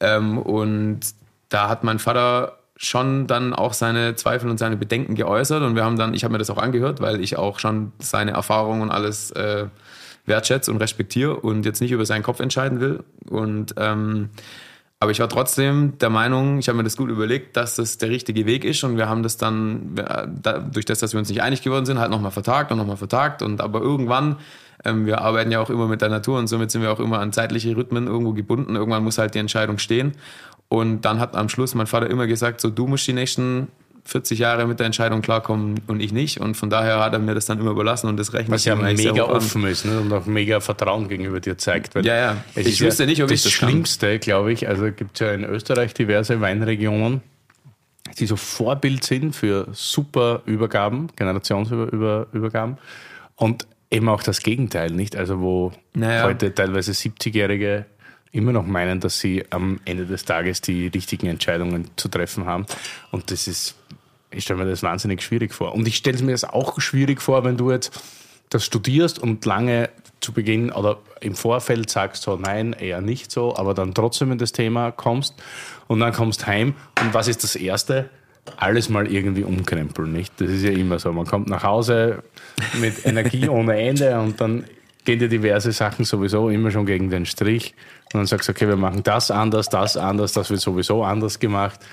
Aber da die richtige Balance zu finden zwischen der Tradition oder dem, was immer schon da war, und dann der neuen Innovation, ich glaube, das ist, das ist das Schwierigste. Aber wenn das gut funktioniert, es sind auch heute die Betriebe, die perfekt dastehen, wo, wo so eine Übergabe perfekt funktioniert Ja. hat, die haben einen Vorsprung, das merkt man. Und wenn, wenn beide so zusammenarbeiten, das ist, ich finde immer, dass man hat dann das Gefühl, dass das Ticken besser ist als die anderen, die immer dabei zu kämpfen haben bei so einer. Ja, also ich, äh, ich habe mir das damals auch überlegt, oder ja, wie ich das jetzt mache, weil ich wollte jetzt eigentlich gar nicht alles äh, umkrempeln ersten, im ersten Moment. Ähm, Und vor allem wollte ich nicht äh, jetzt irgendwie heimkommen und der neue Jungwinzer sein. Und ich finde den Begriff Jungwinzer sowieso total nervig. Ähm, ich, ich wollte auch nicht irgendwie jetzt die, die ganze Arbeit, die mein Vater da über 50 Jahre lang geleistet hat, in Frage stellen oder so. Und jetzt sagen, ich mache jetzt alles neu, weil ich fand das irgendwie auch ähm, weiß ich nicht, also der, die Erfolgsgeschichte hat ja eigentlich äh, mein Vater gehabt. Der war ja echt die krasse Generation. Damals in der Zeit, wo alle in der Genossenschaft waren, hat er schon angefangen ähm, mit Ertragsreduzierung und mit Trauben auf dem Boden schneiden im, im Sommer und so. Also das waren eigentlich die revolutionäre oder die revolutionäre Generation war eigentlich eher die. Und wir setzen uns ja alle nur ins gemachte Nest jetzt gerade. Ja, gemacht ist, ne, es ist ein bisschen Konsolidierung, nicht? Also was schon passiert, Ja. so das Einmal-Eins heutzutage kommt vor, so in unserem, Al- was bist du für Jahrgang? 87, Ja, 86? So wie 87. hier, okay, 86. Und dann, man kommt heim und das Erste ist, man stellt um auf den Meter. Oder, oder Ja, das kam erst später, das kam erst später. Aber auch da So, hat mein ja, Vater schon in die Wege geleitet. Also wir waren schon mal relativ nah davor, auch am, am, an der Bio-Umstellung. Übrigens damals auch aus dem, aus dem, mit dem, aus der VDP-Intention raus eigentlich sogar. Und ähm, haben es dann aber halt doch nie ganz durchgezogen. Und ähm, dann, als ich heimgekommen bin, habe ich das mal angesprochen. Wir haben ja auch einen Außenbetriebsleiter, der, ähm, der Werner Kuhle, der auch schon im, länger im Weingut ist, als ich auf der Welt bin und so. Und das ist natürlich auch so ein Thema, wenn du Mitarbeiter im Betrieb hast, die länger da sind, als du quasi überhaupt existierst. Ähm, dann ist das schon irgendwo immer, muss man miteinander kommunizieren und miteinander reden. Aber die waren immer cool, muss ich sagen, haben mich auch immer unterstützt und waren auch von der Bio-Umstellung sofort überzeugt und, ähm, und äh, haben das dann also auch aus eigenem Antrieb gemacht und deswegen hat das auch so geil funktioniert. Also bin ich auch allen Mitarbeitern im ganzen Team und Mitarbeiterinnen äh, im ganzen Team mega dankbar. Ähm, und aber du hast auch äh, angesprochen, also das ist schon auch eine Challenge. Du willst ja trotzdem irgendwie was ändern, weil es konnte auch nicht so weitergehen, ähm, wie es war, weil aus Sicht der Markt alles hat sich verändert. Und ich wollte damals noch mich auf vier Rebsorten eigentlich spezialisieren. Habe damals gedacht, hier ähm, Chardonnay und Spätburgunder sind eigentlich meine Lieblingssorten und auch die international am wichtigsten sind. Und meine ganzen Ausbildungsbetriebe waren eigentlich alles so Pinot äh, und Chardonnay ähm, Weingüter. Aber ich habe dann irgendwann relativ schnell gecheckt, dass wir halt eigentlich ein, ein Rieslingdorf sind in Städten und dass der Riesling eigentlich wichtig ist. Und mein Vater damals auch immer eigentlich sehr erfolgreich war mit dem Lemberger. Von der Stilistik völlig anders damals. Relativ viel Neuholz, relativ viel Alkohol, relativ schwer und so. Und dann musst du halt irgendwie, hast du deine, deine, deine Stammkundschaft, die dich irgendwie auch finanziert. Das ist so der, der Nachteil. Auf der einen Seite setzt, setzt, wenn du so ein Weingut übernimmst, setzt dich ins gemachte Nest, hast deine Kundschaft und du hast die ganzen Strukturen und alles. Aber wenn du es halt umkrempeln willst, musst du es halt immer mit so Fingerspitzengefühl machen, weil du verärgerst immer ein paar und du wirst immer ein paar verlieren und gewinnst aber ein paar neue. Und, die, und ich frage mich bis heute, ich bin jetzt schon ähm, voll erschrocken der letzte, als, es- als mir klar geworden ist, das war jetzt mein achter Herbst, den ich gemacht habe. Also ich bin eigentlich schon verdammt lang jetzt äh, in, in, in, in dem Weingut. Und dann gucke ich mir so an, was ich geschafft habe und denke so, hey, eigentlich habe ich gar nichts erreicht. Also irgendwie so richtig vorwärts gegangen bin ich nicht. Meine Vision war, nur Riesling und Lemberger zu machen und ich habe immer noch voll viel anderen Scheiß. Andererseits ähm, haben wir es trotzdem relativ radikal durchgezogen. Aber das ist dann wiederum der Vorteil, den jetzt jemand hat, der wirklich bei Null anfängt. Ähm, die haben zwar überhaupt keine Struktur und finanziell ist es natürlich äh, ein Albtraum und viel schwieriger alles. Ähm, aber den einzigen Vorteil, was die haben, die können von vornherein ihr Sortiment und auch ihre Kundenstruktur und auch ihre Vertriebsstruktur so aufbauen, wie sie sich vorstellen und müssen nicht so einen kompromissmäßigen Übergang machen, der irgendwie Jahre andauert. Ja, aber um das Ganze nochmal hier zu unterstreichen, also ich finde, es hat sich sehr viel geändert, seitdem du da bist. Und es ändert sich auch schön, nämlich langsam und stetig. Nicht von einem Jahrgang auf den anderen alles neu und alles krass verändern, sondern man merkt ja tatsächlich, und ich verkoste ja die Weine schon immer und immer wieder, dass das immer fokussierter wird, es wird präziser, es wird feiner und es geht halt schon langsam dahin, ohne dass groß Wind gemacht wird, weil Du sagst ja auch, das wird alles weniger da rundherum. Und wie gesagt, ich war ja eher skeptisch, sehr skeptisch. Und ich finde das, find das echt leibend halt. Und auch als ich dich kennengelernt habe, ich glaube, also so richtig das Eis gebrochen hat ja eine Situation. Äh, da muss ich kurz, ja, na, eigentlich nicht, ich hole die Plättchen dann gleich. Weil ich wusste ja nie, wie wir so zueinander stehen, weil so wirklich gut haben wir uns ja nicht gekannt. Und dann treffe ich dich vor kurzem ja, auf der Weinbörse war das, glaube ich. Und dann erzählst du mir die Geschichte, dass du eingeladen bist zur Hochzeit und du heute nichts essen kannst. Deswegen habe ich mir auch gedacht, dass du heute einen wunderbaren Shake mitgenommen hast. Wie, wie läuft die Diät eigentlich? Erzähl mal. Er läuft ganz gut, Dankeschön. Schöne Plättchen hier. Du warst auf der Weinbörse und konntest nichts essen. Das ist eine schreckliche Kombination. Ja, egal, ey, Du das musst die ist schon so Geschichte erzählen, das ist Weltklasse. mit meinem Shake oder was? Ja, sicher. Das ist, äh, ist eigentlich keine Geschichte, das ist ein Trauerspiel, dass ich, dass ich ähm, schon seit mehreren Jahren äh, so, ein klassisches, so eine klassische Jojo-Diät mache. Ich gebe es mir immer wieder eine Zeit lang richtig hart, dann nehme ich richtig gut ab und dann, wenn ich mein Ziel erreicht habe, freue ich mich so, dass ich wieder voll anfange zu genießen und dann äh, geht es quasi in genau oder wahrscheinlich doppelt so schnellen Tempo wieder zurück und dann fange ich wieder bei Null an und meine ganze Familie nimmt mich schon nicht mehr ernst. Aber jetzt habe ich gerade die Challenge, dass meine kleine Schwester heiratet und ähm, ich muss in meinen Anzug passen. Das ist übrigens der einzige Grund, warum ich auf den ganzen Weinmessen nicht mit Schlips rumlaufe, ist, weil ich in meine Hemden nicht mehr reinpasse. Das ist geil. Kauf da einfach ja einen eigenen. Anzug. Ja, aber Alter. ich bin Schwabe, Alter. ich kaufe da keinen Anzug. Alter. Ich spare einen Anzug und am ersten Moment. Ja, und dann hast du einfach nur Shakes gegeben die ganze Zeit, oder wie? Ja, naja, ein halt so. Ja, ich, mein- ja ich, hallo, ich kann jetzt nicht die Geheimnisse meiner Diät verraten. Ja, aber, aber wie kann man dann auf der VDP Weinbörse, da muss man schon eine gute Grundlage haben, ab und zu mal zwischendurch Ja, mehrmals. oder man spuckt Ja. halt Curly, wenn man das so macht. Ja, ich habe ja, ich hab ja nicht probiert, ich habe ja ausgeschenkt. Ich bin ja auf der anderen Seite vom Tisch gestanden. Ja, okay, gut, das würde bei mir jetzt nichts heißen, aber okay. ich ich schenke schenk auch aus demnächst äh, mit Willi und da wird's, bin ich gespannt, wie viel er in den, in den Gläsern der anderen landet und wie viel in meinem landet auf jeden Ja. Fall. Aber schauen wir mal.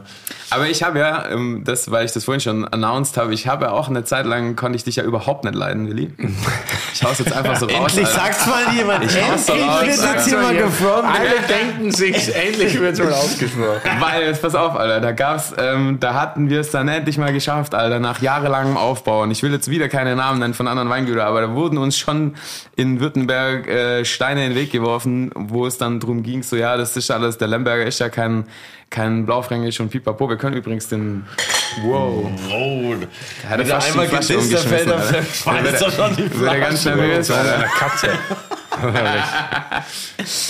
Nee, und dann haben wir, dann haben wir das ähm, über Jahre hinweg wirklich uns in Württemberg mühsam erkämpft, erkämpft, dass wir jetzt mal so langsam äh, Anerkennung auch für die Lambis kriegen.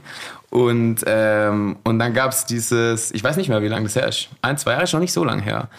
Ähm, bei, in Wiesbaden bei der GG-Premiere. Und dann habe ich das so mitgekriegt, dass du abgehatet hast über die Württemberger Lemberger. Und ich dachte so, Alter.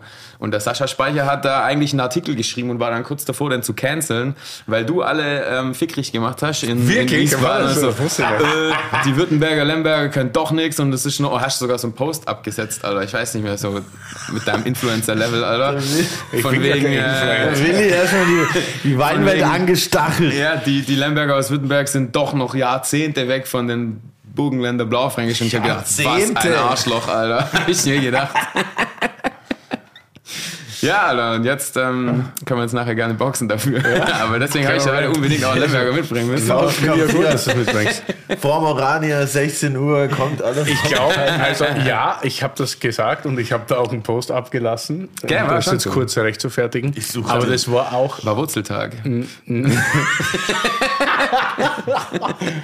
Na, das war schon dem Jahrgang auch geschuldet, muss man sagen. Also war 18 war, 18, ja, 18 war jetzt kein Ja. super Jahrhundert, Jahrgang war generell. Jahrhundertjahrgang halt wieder. Ja, super. Aber ich, also ich fand jetzt auch die Spätburgunder wenig, wenig besser, muss ich ehrlich sagen. Also 18 ist für mich Hm. ein Jahrgang, da gibt es, weiß ich nicht, ein paar lustige Weine, aber der Großteil ist. Ja, ich habe mich auf jeden Fall persönlich angegriffen gefühlt. Aber das ist gut, Und, dass du ähm, so den, den Blaufein eigentlich, eigentlich müssten wir uns genau deshalb super verstehen. Ja, das, äh, das in sind wir jetzt gerade auch am entwickeln. Ja, schaut so aus, ja, schaut so aus. Aber mit der Diät, mit der Shake-Diät hast du mein Herz gewonnen. ja, CrossFit ist mir zu anstrengend, weißt du? genau. Ey, was ich mal fragen wollte, du hast doch auch einen Wein mit Dexy gemacht, oder? Ja, Wie, heißt der Chateau? Dex Chateau Dex. Chateau Dex? Chateau Dex oder Chateau Dexter? Chateau Dexter. Geil. Wobei, äh, wobei jetzt der neue Jahrgang äh, einfach nur noch Dexy heißt. Und wie? Aber Dexter kommt doch aus Österreich. nee, Nee, nee, nee. nicht der Dexter. Hip-Hop-Lexikon schenke ich dir noch. Willi. Das Okay, wäre cool, ist das hier auch ähm, hier fürs Wörterbuch. Ja, Dexter ist äh, legendärer Machen, du, eigentlich müssten wir in dieser Folge müssen wir ein Hip-Hop-Wörterbuch Hip-Hop-Wörterbuch, machen. Kann ich, Freestyle mal, kann, Battle. kann ich mal einlesen hier. Shoutout Dexter auf jeden Fall legendärer. Shoutout Texter aus Österreich, Alter. Texter ist auch Texter geil. ist, ja, äh, Texter ist ja. geil, aber ich Ja. meine Dexter. Ach so. Texter ist geil. Ja, dann Wahrscheinlich hat Texter mal sogar deutlich. schon für Texter produziert. Glaube ich nicht, Ähm, aber Auf jeden Fall legendärer Wortsport, WSP, Ja, ja, äh, ähm, Mitglied und äh, krasser Produzent. Ich habe den Dexter-Wein leider noch nicht getrunken, aber worauf ich hinaus wollte, was hältst du denn generell, mal unabhängig jetzt von eurem Wein, von äh, diesen ganzen Kollabos. ja. Oder naja, generell, was heißt Kollabos halt? Es gibt ja jetzt auch andere Produzenten und Rapper, die den einen oder anderen Wein auch tatsächlich machen. Ich meine, klar, Pizza und Eistee, das ist ja noch mal ein anderes Thema. Brattee for life auf jeden Fall. Aber ähm, bei Wein weiß ich nicht. Also gerade aus diesem konservativen Hintergrund so, wie sieht man das so als, als Winzer, wenn jetzt Leute halt Wein machen, die jetzt kein. Ich meine, ihr habt ja den Wein zusammen gemacht mit einem Winzer, Produzent zusammen Wein zu machen, ist schon nochmal was anderes, wie wenn jetzt sich irgendjemand hinstellt und sagt, boah, ja, ich habe jetzt hier einen neuen Rosé am Start und man weiß nicht, wo der herkommt, wie, wo, Ja, ja, ja, ja. so meine ich ja. Ja, ich finde, also äh, genau wie du es eigentlich sagst, ich finde das äh, generell, egal welches Produkt ähm, da als zusätzliches Merchandise oder Projekt äh, erschaffen wird, ähm, wenn es authentisch ist, finde ich es cool. Also ich habe da, wie gesagt, ich mache es ja selber, deswegen ich kann ja jetzt nicht sagen, ich fände das scheiße. Also, Ja, ja, also äh, aber- ich denke auch, ich denke auch nicht so. Ich finde es, wie du sagst, ich finde es schade, wenn jetzt halt jemand quasi irgendwo was einkauft und nur seinen Namen draufklebt und man hat keine Ahnung, wo das herkommt und was das ist, dann finde ich es immer ein bisschen schade. Ähm, aber wenn das jetzt so eine richtig schöne Kollabo ist und die Leute sich kennen und da miteinander dran gearbeitet haben und ähm, ich meine, äh, ist jetzt auch nicht so, dass der Dexy da bei mir Praktikum gemacht hat und jeden Tag dabei war, aber wir haben das dann klar. bei ein paar entscheidenden Schritten war er dabei und ähm, und wir haben das gemeinsam verkostet und so weiter. Also ähm, von dahin und auch äh, ausgesucht im Endeffekt ja, äh, welche Fässer wir nehmen, beziehungsweise er war auch bei der Lese dabei und so. Also ähm, dann finde ich das cool, weil das schon auch, und das ist gerade das Thema, was wir vorhin ja schon ein paar Mal angesprochen hatten, dass wir halt dann irgendwie doch äh, mittlerweile eine viel jüngere Zielgruppe erreichen oder ähm, generell bei den jungen Leuten das heute viel akzeptierter ist, das Thema Wein. Und eben nicht nur in Stuttgart, wie du es vorhin gesagt hast, durch die Weinfeste, sondern halt auch in anderen Regionen ähm, Wein für junge Leute doch irgendwie interessant wird. Und das finde ich cool. Also das, deswegen ähm, finde ich das auch wichtig, dass man das irgendwo bedient. Aber ich finde es halt immer schön, wenn es dann halt auch irgendwie real ist und ähm, authentisch und ähm, da auch ne- was dahinter steht und nicht einfach nur irgendein Industriescheiß. Genau, ja, weil es gibt ja auch so ein paar Leute, die haben dann irgendwie. Keine Ahnung, ich will jetzt keine Namen. Ja. nennen. Ich will ja noch die Songs für die schreiben. Für mich ist es immer so, wenn, schau, wenn der Inhalt der Flasche geil ist, aber, aber du durchs Etikett trotzdem ein jüngeres Publikum ansprechen willst, finde ich es alles super. Genau, ja. Aber wenn du Rotze abfüllst oder Jauchen in der Flasche Genau, packst und einfach dich dann zusammensetzt mit jungen Leuten, die eine größere Reichweite haben als du, das ist halt einfach ein Scheißen und das interessiert keine Sau. Ja. Außer Leute aus dem L. Die sind dann wieder Ich habe auch schon mal eine Anfrage bekommen, ich möchte jetzt auch keinen Namen nennen. Ich habe vor vielen Jahren, das war noch lang vor Dexy, mal eine Anfrage bekommen, was ich bis heute nicht verstehe. Freundeskreis. Nee. Fanta viel, nein, Spaß. Das war echt äh, von jemand nicht aus der Hip-Hop-Szene tatsächlich. Also so ähm, jemand, der im Dschungelcamp war, wollte mit mir einen Wein machen. Geil. Und dann habe ich gesagt, nee. ich. Dschungelwein.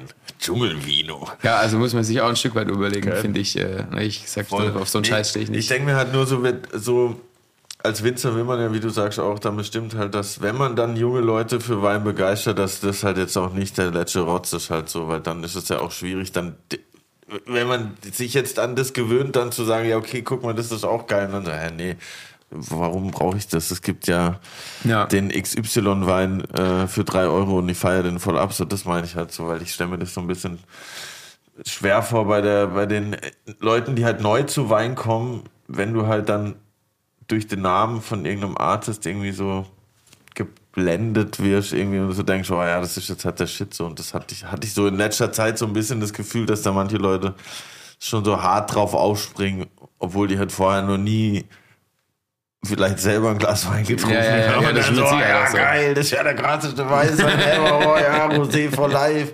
Und ich denke mir so, okay, Digga. gestern auch wieder in meinem Instagram-Ding was reingespielt bekommen. So ein Rosé, anscheinend jetzt für Sportler ganz neu, weil er super trocken ausgebaut wurde. Also, ja, wirklich. Und dann steht so Rock, Lift and Rosé.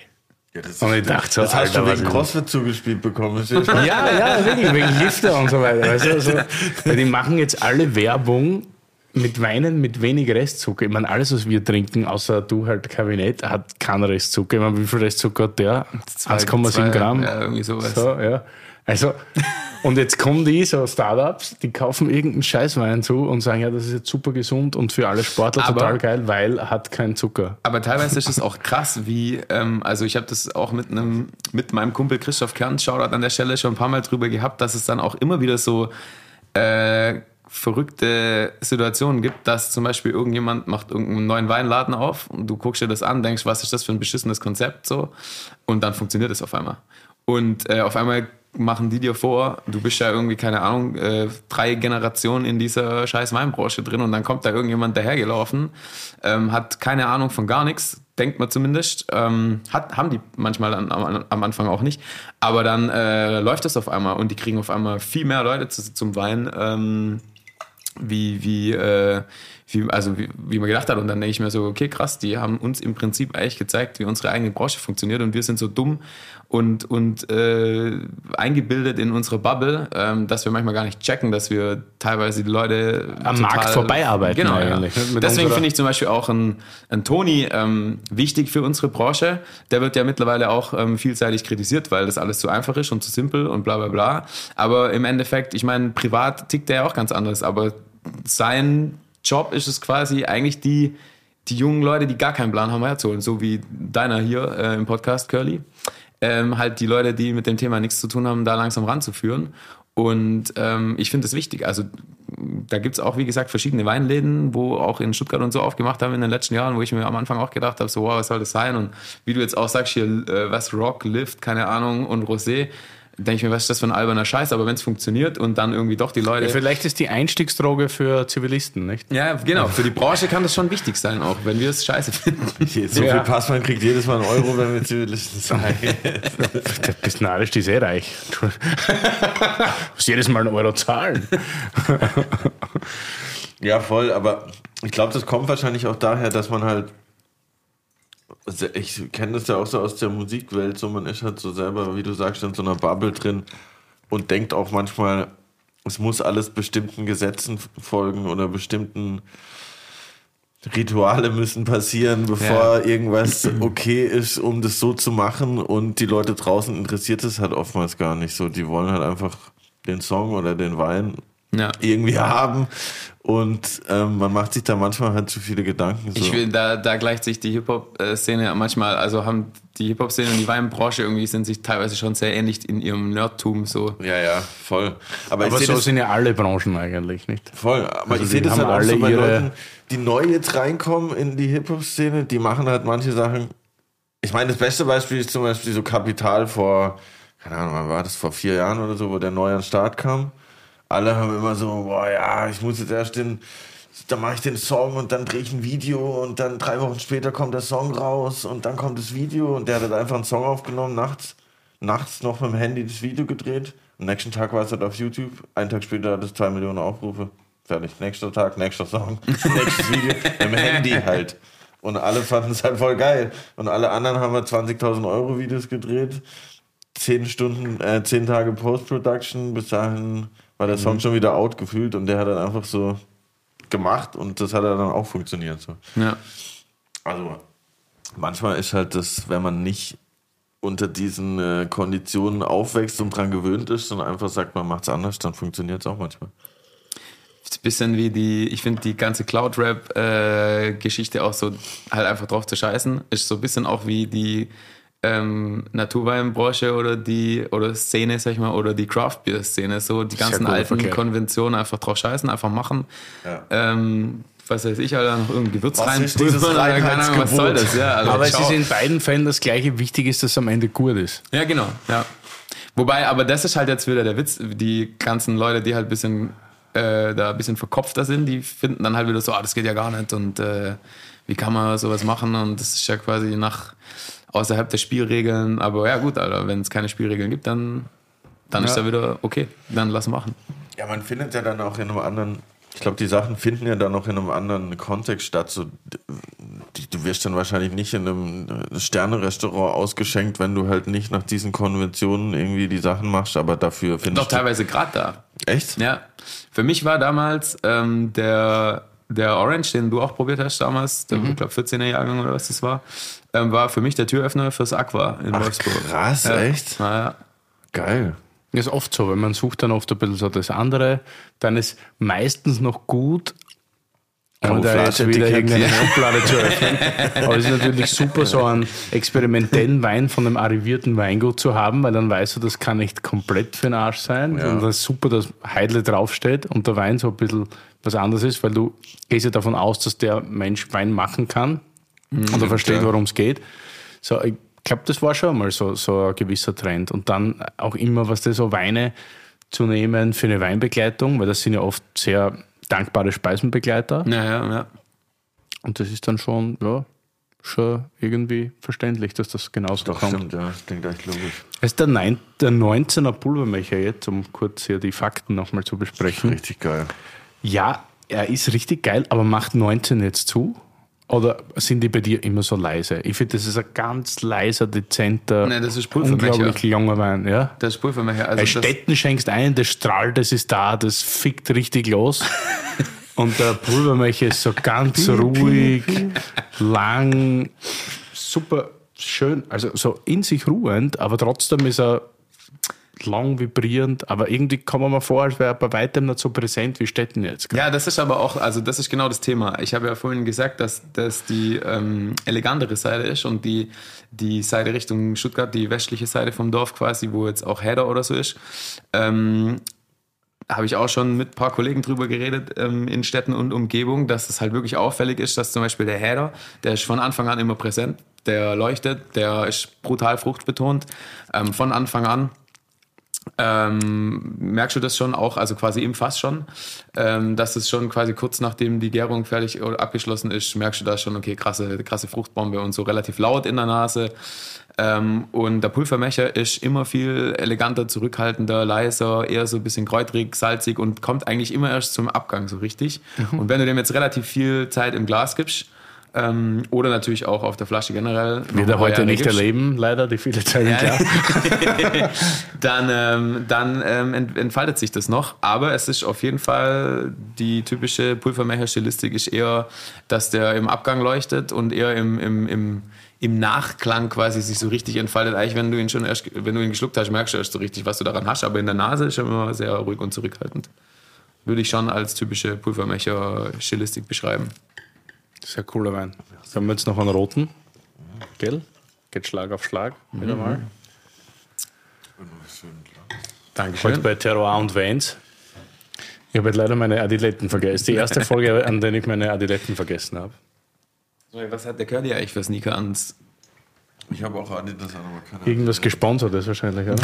Kriegst du eigentlich deine Wäsche komplett gesponsert? Nee. Werdet ihr von Adidas eigentlich gesponsert? Na, Warum? Also, keine Das Ahnung. wir nachfragen. Keine Ahnung. Warum Adidas? Warum Was werden wir ab? nicht gesponsert Warum? eigentlich? Verstehe überhaupt nicht. So gute Werbung hat Adidas überhaupt noch nicht bekommen. Jetzt. Ich glaube nämlich auch, dass ein Großteil unserer Hörerschaft bei Adidas einkauft. Das sind wahrscheinlich so Männer zwischen 40 und 95, Ich will jetzt euren Werbedeal nicht kaputt machen, aber ich habe ich hab die Brudi Adidas kaufen. Was? Ja, ich habe ich hab, ich hab tatsächlich Adiletten, aber sogar mehrere. Ich habe hab beides, aber ich habe diese Massage-Adiletten. Kennt ihr die mit den Noppen? Oh, die sind geil. Die sind geil, aber die Noppen liegen irgendwann überall in der Wohnung. Das stimmt, ja. Habe ich noch nie gesehen. Die sind krass. Ja, das ist noch krasse. Massagefunktion, Alter. Das ist richtig geil. Geil. Ich habe jetzt Kork-Adiletten mal gesehen, die wollte ich unbedingt haben. Die gab es aber nicht in meiner Größe. Die gab es nur für kleine Füße, keine Ich Ahnung. habe Cork Nikes. Ja. Also Nikes, wenn ihr wollt, könnt ihr uns auch Was ist das für ein Brand? Ich nie MX90 gehört. Nike. oder Ich was? auch nicht. Ich Nike? Nike. auch nicht. Keine Ahnung. Ich finde. Adidas total super. Ist mir egal. Wer ist mir komplett egal. Okay, cool. Rot. Blaufränkisch.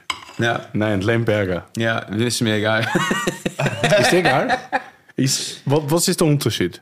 Es gibt da keinen. Also, es ist wie Spätburgunder Pinot Noir Ich habe, pass auf, Alter, bevor wir jetzt diese Klondiskussion anfangen. Ich wollte direkt jetzt sagen, aber der Klon ist ein anderer. ich habe, pass auf, Alter, ich habe, also wir haben schon viele Burgenländer Klone gekauft und ähm, Erklärst du mir als Deutscher jetzt, wie Blaufränkisch zu schmecken hat? Finde ich, ich super. nee, nee, nee, ich sag dir gar nichts, wie was zu schmecken hat. Ich sag dir nur, was ich schon eingekauft habe. Okay. Und zwar beides. Und ähm, also sowohl in Österreich als auch in Deutschland. Und der Witz war, kannst du mir jetzt glauben oder nicht? Wir waren sogar persönlich im Burgenland, um die Reben abzuholen teilweise. Also nicht jedes Jahr, wir haben es auch schicken lassen, aber wir waren auch schon unten, meine Eltern und ich.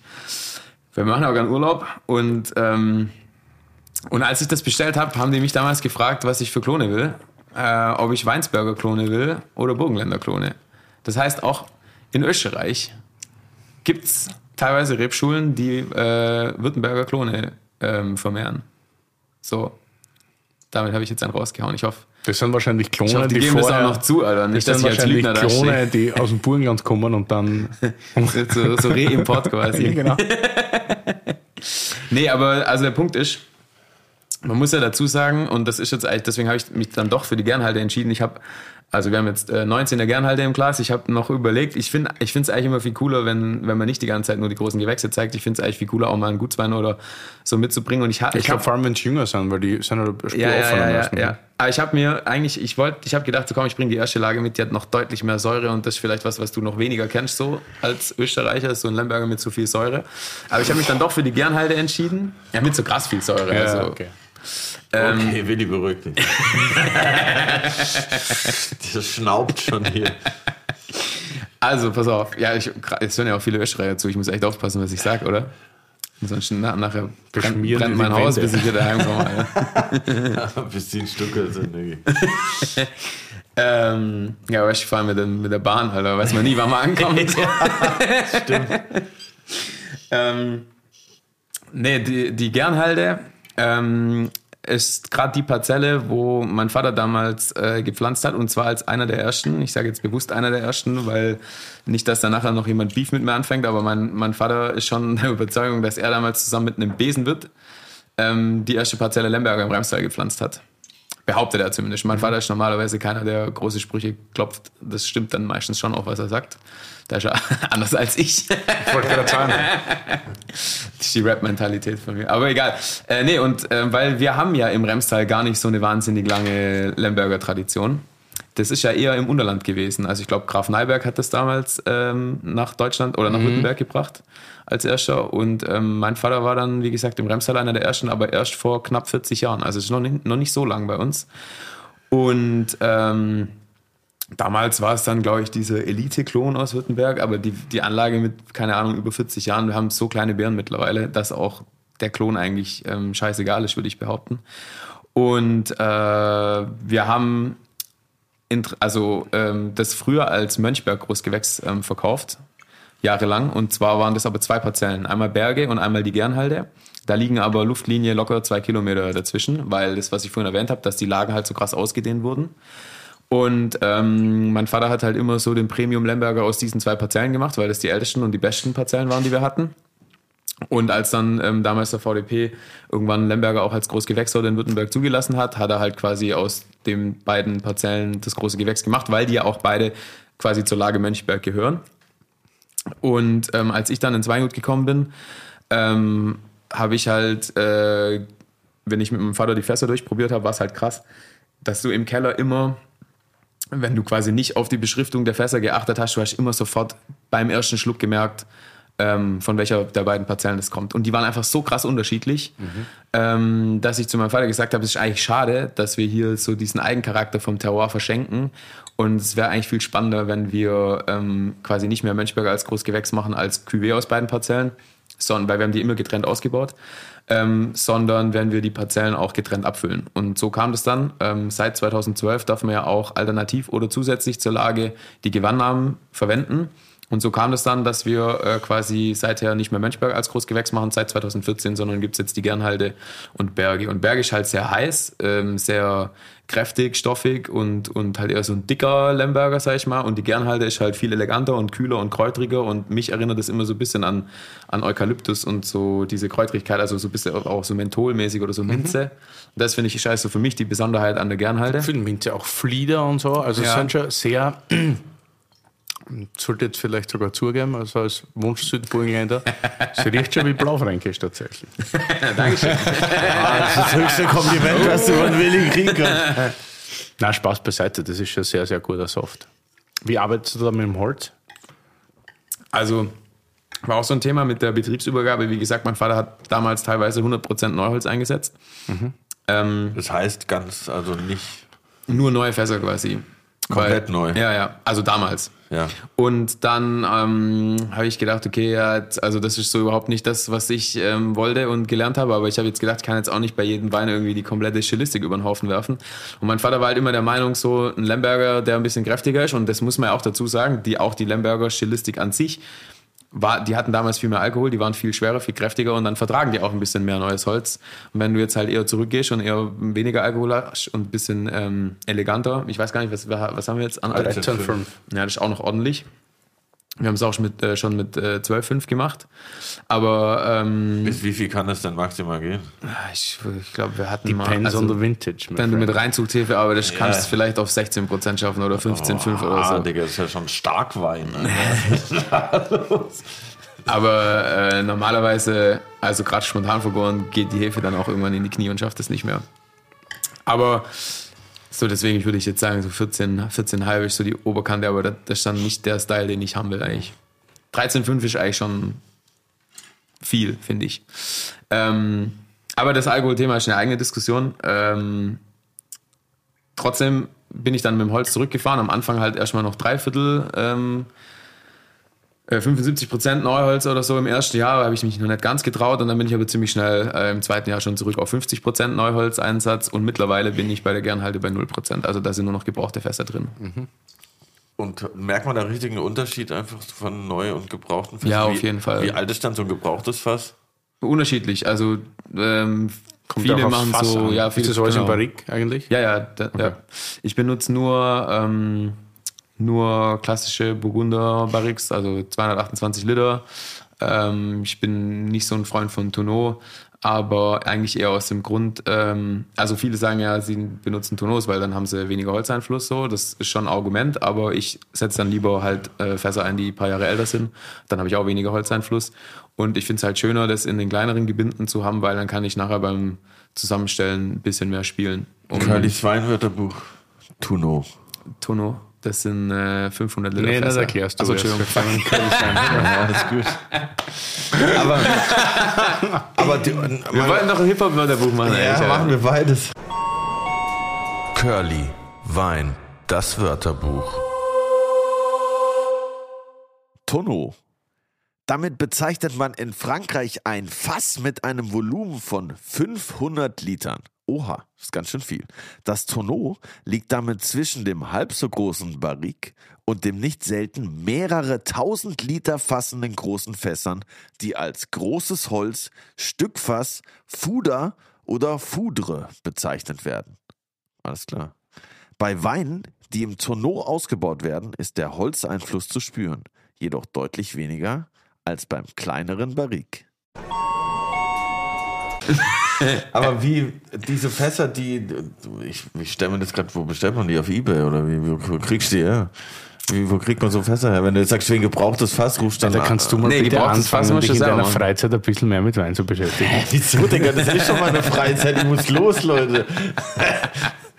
Wieso? Das interessiert die Leute da draußen, Willi. Wo kriegt man gebrauchte Fässer her? Du kannst äh, gebrauchte Fässer beim, bei so Fasshändlern oder bei so Kellereibedarf kaufen teilweise. Es gibt auch Leute, die sich dann irgendwie so, keine Ahnung, Fässer von Romani Conti äh, holen und dann mega geil finden. Das ist jetzt überhaupt nicht mein Style. Bei mir sind gebrauchte Fässer immer meine eigenen. Also Der richtige Beruf heißt Küfer oder Fassbinder. Und Krass. es gibt sehr wenige. Also das ist so wie zum Beispiel ein Schuster. Das ist so ein bisschen am Aussterben. aber Und die wenigen, die es gibt, machen... Ja, es gibt wenige, die sind aber sehr, sehr gut. Also sehr viele gibt es natürlich in Frankreich, gibt es noch viele. Bei uns stirbt das so ein bisschen aus. In Österreich gibt es zwei ganz bekannte oder vor allem einen, der macht so, ist er der Mercedes-Benz eigentlich, nicht der Stockinger. Macht hervorragende. Fässer. Dann gibt es natürlich noch ist ein Österreicher. Alter. ein Geil. Bauscher Klaus, ein Bauscher Klaus, der macht auch leibende Fassel. Und ja, also es gibt halt schon, also Stocking ist großteils Ibstaler Eiche. Es gibt halt sehr selten Wälder, die sich hervorragend äh, für, für den Fassbau eignen, weil du brauchst da relativ ein eigenes Holz und jedes Holz unterscheidet sich auch von dem anderen und du musst diese Hölzer wahnsinnig lang ablagern, damit die komplett trocken sind. Das müssen ganz kleine Poren sein. Italiener, also im Piemont, die arbeiten sehr viel mit slawonischer Eiche, dann gibt es noch amerikanische Eiche, damit arbeitet Spanien viel und so weiter. Also das ist so eine eigene, komplett eigene Wissenschaft eigentlich. Ja, das ist eigentlich nochmal wie, also das, das ist wie Terroir beim Wein, gibt es quasi nochmal ein Fass, Holz, Baum, Terroir. Krass. Ähm, ja, das ist wirklich krass. Und du kannst dann halt auch, da gibt es nach oben keine Grenzen, wenn du also deine eigenen Fässer zusammenstellst und quasi entscheidest, von welchem Wald kommt das Holz, wie lange ist das äh, gelagert worden und so weiter und wie wurde das dann getoastet. Genau. Also, und ich meine, das ist ja auch äh, finanziell so eine gewisse Sache, weil wenn du so ein halbwegs gescheites Barrik kaufst und wenn du jetzt sagst, du bist so ein Typ, du legst Wert auf Neuholzanteil, was ja heutzutage nicht mehr so ganz im Trend liegt, mhm. aber was zahlst du für ein gutes Barrik? Zahlst du ein Tausender oder so? ja, sowas. Krass, okay. Und wie lange hält es dann? Aber schon ein paar Jahre. Nein, Ja, wenn du sagst, du willst Neuholz, dann Ja, eine genau, Füllung. musst jedes Jahr Neues kaufen. Der Blick. Hä, das ist ja voll der Upturn, Digga. Was?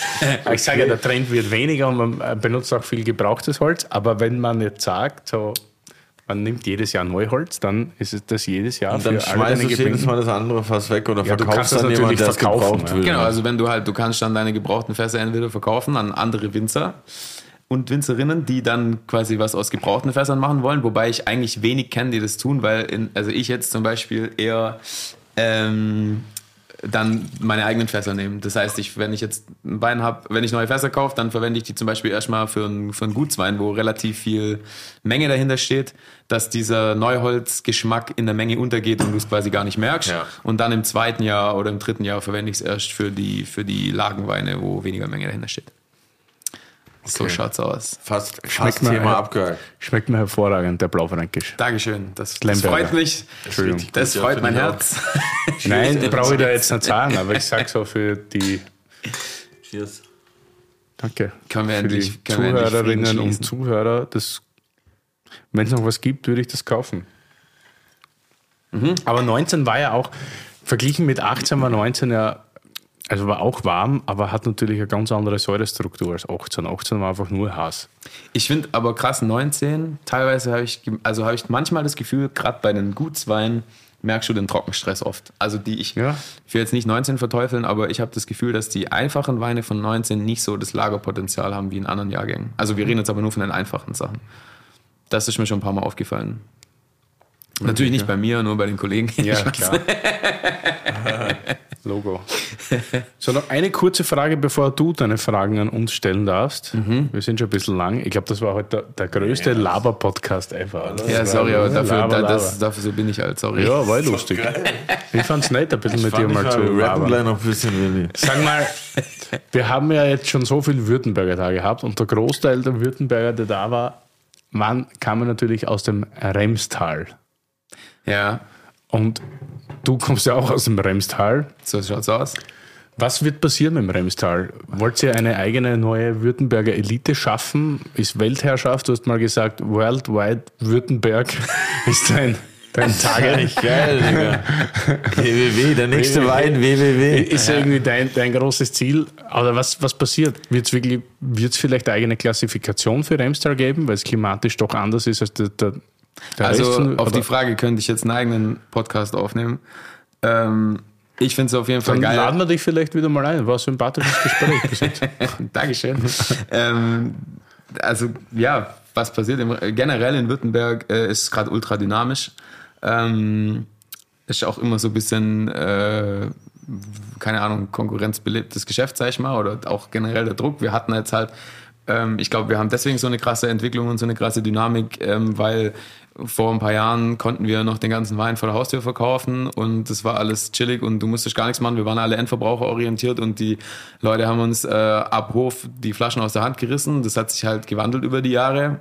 Ähm, das ganze Konsumverhalten hat sich geändert. Wir, Württemberg war mal ähm, die Region, die ähm, fast dreimal so viel äh, Wein konsumiert hat wie der Rest von Deutschland. Also wie der deutsche Durchschnitt war, wow. war der Weinkonsum von Württemberg, wenn ich das richtig weiß, dreimal so hoch. Ich sag ja die Weinfeste. Ne? Ja. und ähm, das hat sich halt geändert. Mittlerweile hat sich der Konsum leider dem deutschen Durchschnitt angepasst und es ist jetzt nicht mehr so krass und deswegen. Ähm, die Frage, ob sich Deutschland-Württemberg angepasst hat oder Württemberg. leider, leider Württemberg-Deutschland. Anders wäre geil. Aber ähm, deswegen ist, glaube ich, auch irgendwo der Druck da gewesen oder der Zwang, dass wir uns ein bisschen Gedanken machen mussten, wie wir in Zukunft Wein machen und wie wir ihn vermarkten und so. Und ähm, dann sind relativ viele junge, neue dazugekommen, neue Betriebe und auch generell eine neue Generation. Und deswegen ist da, glaube ich, generell so eine Dynamik. Aber natürlich wäre es, also ähm, Remstyle ist schon nochmal eine eigene Welt, will ich sagen. Weil ich bin natürlich auch Lokalpatriot, aber äh, Remstyle ist schon der geile Scheiß. Und das Witzige ist eigentlich, früher war das Remstal ultra verschrien. Also zu meinem Vater seinen Zeiten, gerade als er den Lemberger angepflanzt hat, haben ihn die ganzen Unterländer ausgelacht und haben gemeint, Lemberger wird im Remstal niemals reif werden. Und in Städten schon gleich zweimal nicht, weil wir sind ja auch noch im, im Seitental vom Remstal. Ja, sind wir mal froh, dass er nicht so reif wird wie im Unterland. Ja, genau. Ja, ich weiß nicht, aber woran es liegt, keine Ahnung. Also ich glaube, bei uns ist halt gerade irgendwie der Generationswechsel generell gewesen und keine Ahnung, ob es auch mit der Nähe zu Stuttgart zu tun hat, ich weiß es nicht. Aber ich will jetzt auch nicht sagen, dass im, also das Unterland ist ja auch cool, da kommen auch viele neue nach. Und generell ist in Württemberg gerade viel ähm, am Umkrempeln und so. Also es wird, glaube ich, geil und da würde es noch ziemlich viel Cooles erwarten, generell auch von neuen Betrieben. Bin ich überzeugt. Und wie ist das denn so mit Nachwuchs Winzermäßig? Hast, hast, gibt es auch noch Homies von dir oder gibt's, hast du jemanden in Aussicht, der auch bald ein neuer Jungwinzer in der, in ja, der Hut irgendwie wird? Oder bist du immer noch der unangefochtene? Nee, nee, also Rainer Schneidmann. Jungwinzer bin ich schon lange. Jochen Beurer. Welche Angst da hier. der Rainer Schneidmann ist ja echt der Forever Jungwinzer. Aber, aber Jochen Beurer hat den Sohn haben wir doch getroffen. Der ist doch, der, der ist doch. Adrian, ja. Ja, ja, ja, ja. ja da gibt es auch eine neue Generation. Zum genau. Beispiel. Ähm, ein guter Freund von mir ist auch der Max Kuscherer. Aber es gibt auch im Bremstal ähm, also der Max Kuscherer kommt ja aus dem Neckartal, das ist ja bei Essling quasi. Aber es gibt auch im Remstal ein paar neue, äh, die jetzt aber auch gar nicht mehr so neu sind. Und ich finde, wie gesagt, ich will das gern von diesem Jungwinzer-Thema trennen, weil ja, ich finde, ja, nach, meiner, nach meiner Definition bist du nur, kannst du eigentlich nur ein Jahr Jungwinzer sein. Voll. Und dann, äh, und dann bist du ja schon im Game drin. Also voll. Da, keine Ahnung.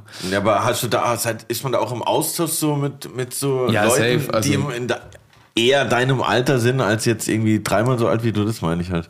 Ja, ja, auf jeden Fall. Also da gibt's wie gesagt, da gibt's sehr viele und gerade der Christoph Kern hat ja auch so mit dieser Ramstyle-Charta ähm, die ganzen Jungwinzer, oh, jetzt habe ich es doch gesagt, so aus dem Ramstyle zusammengebracht und ähm, da wird viel passieren, aber ob, also ja, nee, da, da gibt's einige. Soll ich, soll ich eine Liste? Nee, alles gut. Ich, ich habe Angst, dass ich jetzt dann jemand vergesse, deswegen sage cool. ich lieber niemand. Ja, wir, wir haben noch eine Liste. Was? Wir haben noch eine Liste, die du, die du ausfüllen musst oder, oder die du verlängern ja, musst quasi. Ja, da kann, ich, da kann ich gerne ein paar Namen draufschreiben. Ach so, die Spotify-Playlist. Ja, Ach so, Digga, da ist ein Stichwort. Hey, Curly hat schon wieder zwei Gläser zu viel. Also. Überhaupt nicht. Ich, das ist die nüchternste Folge ever. Ja, die, aber die Spotify, also die Playlist-Frage, das ist das, vor dem ich am meisten angeschaut habe, wirklich keine Ahnung, was soll ich sagen, Alter. Ich könnte dir eine, ich könnte dir eine eigene Playlist machen, die geht drei Wochen lang, Alter. ja, das ist immer schwierig. Aber ja, nimm mal einen Song. Wir brauchen einen Song für unsere Terroir und Adiletten Spotify Playlist. Hast du die mal durchgehört? Der könnte jetzt folgen. Bist du deppert, das ist Wahnsinn. Und sie durchhören, klick und danach in die Psychiatrie gehen. aber alles wird sich ändern mit dem heutigen Song, den wir zufügen. Der wird das alles in Balance bringen, habe ich gehört. Echt, aber meine, meine Ambition war eigentlich das Gegenteil. Ich habe mir echt, was hat der Steffen Grischmann hat doch irgend so einen klassischen Musik. Äh, ich habe nämlich die Playlist auch mal im, im Auto angefangen durchzuhören und habe dann irgendwann bei Song 3 abgedreht. gekriegt, Alter. Meinen ja, Kopf aufs Lenkrad gehauen und mich selber ausgenockt, Alter. Wahnsinn. Ich dachte, Curly, ich muss irgendwie, das ist jetzt deine Meinung, ist gefragt. Ich, ich hatte irgendwie auf der einen Seite so als True Head Hip-Hopper, musste ich, habe ich gedacht so, aber ich will auch nicht irgendeinen so alten Scheiß machen, Alter. Ich will ja kein Backpacker sein, kein Langweiler, also muss ich irgendwas Modernes nehmen. So, und dann habe ich irgendwie gedacht, muss aber auch trotzdem Underground bleiben. Also es war für mich ist das Schwierig. ja, mega schwierig, schon, Alter. ja. Und ich wollte irgendwie, ich wollte was Roughes, was halt so ein bisschen die Leute abschreckt, wenn die dann vom Steffen Christmann seinem klassischen Musik-Vibe äh, kommen, dass denen so eine 808 um die Ohren scheppert, irgendwie sowas. tut, so. Und ich habe keine Ahnung, was ich nehmen soll, weil ich hatte ungefähr 300 Sachen, die da jetzt passen würden. Ich habe mich jetzt aber entschieden für, weil es einfach, weil es neu ist. Ich mach's spannend, Alter. weil es neu ist, aber weil es auch gleichzeitig alte Interpreten sind, die mich schon meine ganze Laufbahn in, in der Weinbranche begleiten. Und ich kann mich noch erinnern, Pusha T habe ich gehört, als ich äh, damals das erste Mal, als ich selber noch Praktikant im eigenen Weingut war und Richtig die, die Weine krass. filtrieren Damals noch clipsmäßig. Ja, halt. Mann, Oh, ich weiß noch, wie richtig ich krass. da äh, den Lemberger filtriert habe zu ähm, Mr. Nightmares, Me. Alter. Oha, ja, krass, ja, ja, oha. Ja, Willi denkt so, was labern Ja, die, ja. Digga? Ja, Pusha T auf jeden Fall richtig krasser Dude. Ich meine, ich bin auch krasser Drake-Fan. Das darf man eigentlich nicht äh, äh, in, einem, in einem Atemzug sagen, Das finde ich mittlerweile fast ein bisschen lächerlich. Drake? Ja. Ja, Drake ist halt Und dass er Drake-Fan ist. Das war noch nie dazu. anders, oder? Sorry, ich bin halt... äh, Ich mag den halt. Ich mag den auch. So eine schöne Stimme. Aber jetzt pass auf, kann, kannst du dir wahrscheinlich vorstellen, welches Lied? Nee. Ah, das neue Album noch nicht gehört, oder was? nee. Oh, fuck. Ich habe keine Zeit. Brandaktuell 2022, äh, Neck and Wrist. Ach doch, das habe ich schon gehört. Ja, also mit äh, JC und Pharrell Williams. Ja, und ich ja, das hab ich deswegen ausgesucht, weil der Beat ist einfach böse. Und was ich an dieser Stelle loswerden wollte, was ich so geil finde an Pharrell, dass Pharrell. irgendwie die ganzen Leute da draußen kennen irgendwie Happy und so und denken, ist alles so geil, poppiger Scheiß. Aber wenn man mal überlegt, wie lange der schon Musik macht und was für kranken Scheiß die damals Der gemacht hat auch haben. diese letzte Tyler Creator Single produziert, ja, er so Kellys, krank Clips. war einfach, ja, ja. Und immer haben, hat er sich jedes Mal neu erfunden. Ich finde das so krass, Alter. Der hat jedes Mal irgendwie, es war immer irgendwie der gleiche Style, du hast immer erkannt, ist immer Pharrell Voll. oder Neptunes. Aber es war trotzdem jedes Mal irgendwie neu. Und dann finde ich noch geil, Jay-Z auch da drauf. Irgendwie habe ich mir gedacht, kann ich eigentlich nicht nehmen, weil Jay-Z da drauf ist dazu bekannt eigentlich schon wieder. Ich wollte ja was Undergroundiges. ja, Aber das sind halt die alten Herren des Hip-Hops. der rappt ja nicht mehr so oft. Da kann man das, schon mal machen. Und ich finde, so Rolling Stones mäßig, wenig Rapper gibt's, die wirklich über so eine lange Zeit immer fresh geblieben sind. Weil es gibt auch viele Beispiele, die 20 Jahre lang gar nichts mehr rausgebracht Voll. haben. Dann meinen, sie machen jetzt ein Album und sind noch cool und zwar halt scheiße. Aber ich finde, äh, Neck and Wrist, Alter, das, das, das hat immer noch Feuer, Alter. Wir locken ein Neck and Wrist Pusha T vom neuen Album, Mit produziert Jay-Z und von Pharrell. Pharrell und mit Jay-Z am Start. Klick ist in der Liste, folgt jetzt Klick unserer Playlist auf Spotify, um die komplette Bandbreite der Musik zu genießen. Aber Ich bin auch raus Fall- jetzt aus dem Thema. Ich habe den Song gerade auf meinem Hörgerät, nämlich ich höre nichts mehr. Ja, ist richtig geil. Ist auch Nummer eins äh, Billboard. Glückwunsch Pusha T. Ah, das habe ich nämlich gepostet. Da äh, Full Circle jetzt gerade, weil Jay-Z, nee, P. Diddy hat Pusha T zur Nummer eins eine Flasche Wein geschickt. Ich das, ich glaube, das ist nicht mehr in der Story, aber es war Kannst irgendwas. jetzt ein Miraval herzeigst, Das war war das irgendwas, die letzte nee, Folge. nee, das war sowas Rothschild-mäßiges, irgend sowas ganz äh, übertrieben. Ja, ja, müssen wir noch. Das ist geil, was ist Rothschild-mäßig? Keine Ahnung, es war rot und da stand halt irgendwas mit Schild drauf. Es war auf jeden Fall, es sah teuer aus. auf jeden Fall war es teuer und der hat ihm eine Flasche Wein zu eins geschenkt, also ist es gar nicht so weit weg von Teruana Diletten, Pusha T. Geil. Siehst mal. Was willst du noch wissen? Also, ich habe mir zwei Fragen überlegt. Sollen wir erst, sollen wir noch, an dich, Willi? Ja, bitte, Ladies first. Ähm, Magst du mich? Kennst du diese Nachrichten, wenn die kriegt man immer so auf Instagram, wenn jemand quasi Millionen vererben will und so, oder dann kommt irgendwie raus, was weiß ich, du hast eigentlich ganz andere Eltern, bist eigentlich adoptiert und deine echten Eltern melden sich oder sind verstorben und du hast jetzt irgendwie krass was geerbt. Schon öfter passiert. Ja, so ein paar Millionen, so, so diese Scam-Mails. Nee, so eine habe ich tatsächlich noch Nee? nie. Ja, okay. Also stell dir vor, es wäre die Wahrheit, du ähm, hättest irgendwie ein Weingut geerbt, aber es ist in Württemberg.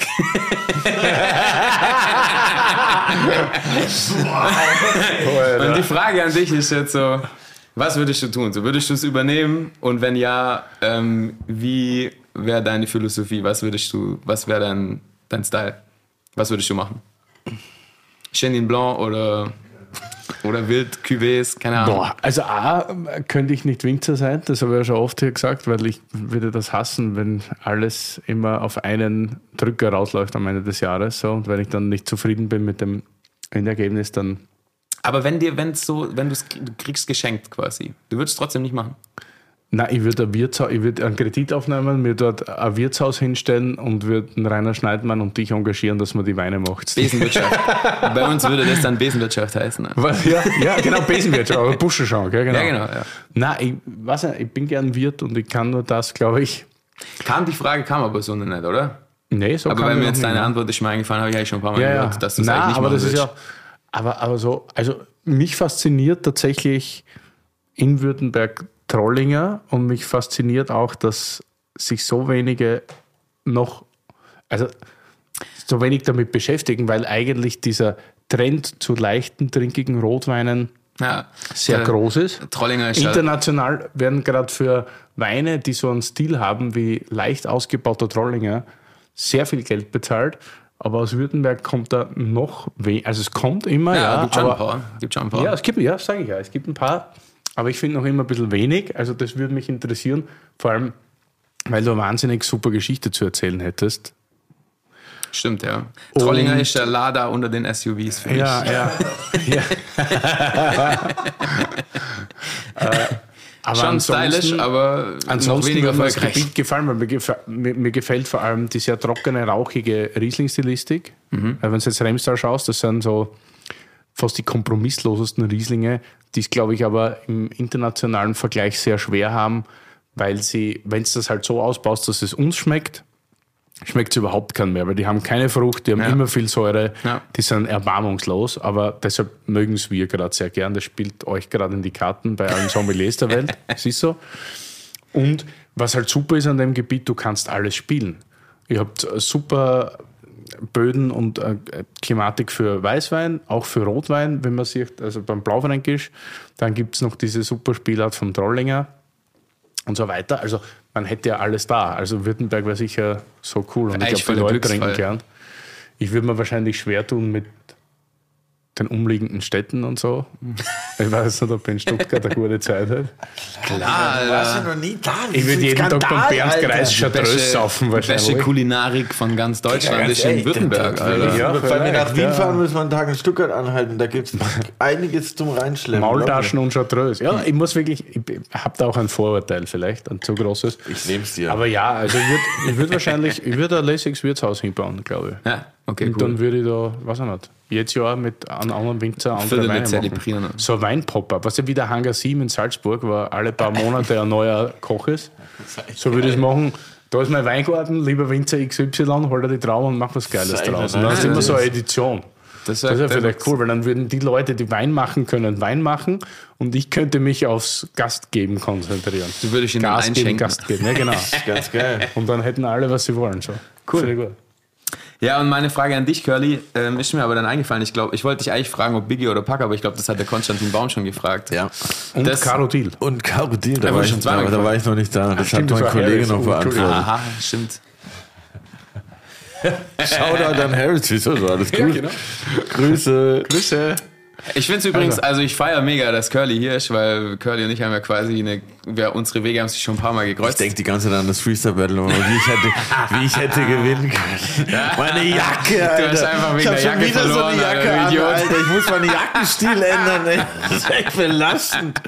Nee, ich freue mich auch voll. Das ist, ist, ist krass, dass man mal wieder so jemand von früher Ja, ja, ja. trifft. Aber es ist so, geil. weil die ganze alte Free, das war ja wirklich so eine Familie, Alter. Du hast die Absolut, Leute immer ja, auf ja. den Jams getroffen und keine Ahnung. Voll. Ja, ähm, aber meine Frage ist jetzt, ich weiß nicht, mir sind nur dumme Sachen eingefallen, sorry, aber Alles gut. Ähm, weil ich da auch immer so diesen inneren Twist habe, Alter. Ähm, Backpack oder Trap? Boah. Also Boom Bap oder Trap, muss ich echt fragen. Also ich muss halt tatsächlich sagen, gestern Nacht habe ich den Entschluss gefasst, Oha, dass ich äh, wieder, jetzt kommt der Trommelwirbel. dass ich wieder eine Boom Bap EP machen werde. Ja? Ja. Mit MPC. Nee, das habe ich noch nie gemacht. Das machen dann die anderen. Ich rufe NRK an, der schickt mir die Beats. Ähm, ja, ich habe irgendwie Bock darauf, wieder so normal zu rappen irgendwie. keine Ahnung, ich meine, das, das Ding ist halt, du kannst halt heute so alles machen, so, ne? Und deshalb habe ich so irgendwie das Gefühl, es ist irgendwie geil, so das ein bisschen zu konzentrieren wieder auf die, die Roots und einfach zu sagen, ey, was brauche ich mir als ein geiles Drumset und irgendwie einen geilen Bass und ein Sample und dann rapp ich da geil drauf. Und das finde ich irgendwie. Das ist der Spirit. Ja, ich finde es irgendwie so geil essentiell, so, weißt du, so auf die, auf die Grundsachen so konzentriert und das, äh, deshalb werde ich jetzt sagen, Boom Bap. Ja, das überrascht mich. Safe. Ja, das, das glaube ich auch, weil irgendwie ich bewege mich ja schon eher so in der moderneren Musikwelt, so was ich so mit anderen mache und so, aber ich habe so das Gefühl, ich hätte mehr Bock jetzt gerade wieder so Boombap Sachen zu machen und gestern Nacht habe ich tatsächlich wach gelegen und dachte, ja, das mache ich. Ich habe schon den War schon fertig, der Song quasi. die ersten Zeilen habe ich. Ey, gestern Nacht hatte ich zum ersten Mal wieder so einen Du Moment. brauchst ja nur einen Loop eigentlich. Genau, was man so oft nicht macht, aber wenn man so einschläft, ku- kurz vorm Einschlafen und dann sagt man immer, Fan haben die geilsten Sachen ein. Und gestern Nacht habe ich tatsächlich noch sechs Bars aufgeschrieben wieder. Bin ich extra aufgestanden dafür. Krass, Alter. Ja, Schon das fast war- das Album fertig mit sechs war- Bars, Alter. Ja, ja, bei Trap ja. Stimmt, bei Trevor, Alter. Meine Apple Watch sagt auch Zeit zu aufstehen, äh, Zeit aufzustehen. Sorry. Äh, wir brauchen nur ein Wirtshaus von dir. Lieblingswirtshaus, Ähm, Berlin. Frühsamers Restaurant. Sehr viel Schwaben Boah, Impact. geil, zum Tennisplatz fahren wir. da war ich Ewigkeiten nicht mehr. Ja. Ja, perfekt. Peter und Sonja. Sonja, gell? Frühsammer. Grüße gehen raus, willkommen. Großartig. Killer. Ja. Können wir eine Runde Tennis spielen und dann wunderbar essen. Perfekt, ich guck zu, nice. Danke Ich dir. habe ich hab Lieber. auch noch einen Wunsch. Äh, so. können wir diesmal ähm, das Intro mit ähm, im Hip-Hop-Beat machen und nicht diesen schranzigen äh, Elektro. Sicher, wenn es zahlst, kein Problem. Ich- Ich frag, ich frag Dexy, du fragst NRK und wir nehmen das Geile. Ja, ja, safe. Ich, ich werde meine Hand dafür ins Feuer legen, dass es klappt. Aber ey, vielen Dank, dass du da warst. Danke, dass ich kommen Württemberg durfte. in the building. Ritzling im Gebäude. Ich habe mich sehr gefreut. Heute mal die Hip-Hop-Folge bei Teruan Adiletten. Willi ist immer noch äh, verwirrt, aber es wird sich legen. Rot oder weiß, rot oder weiß.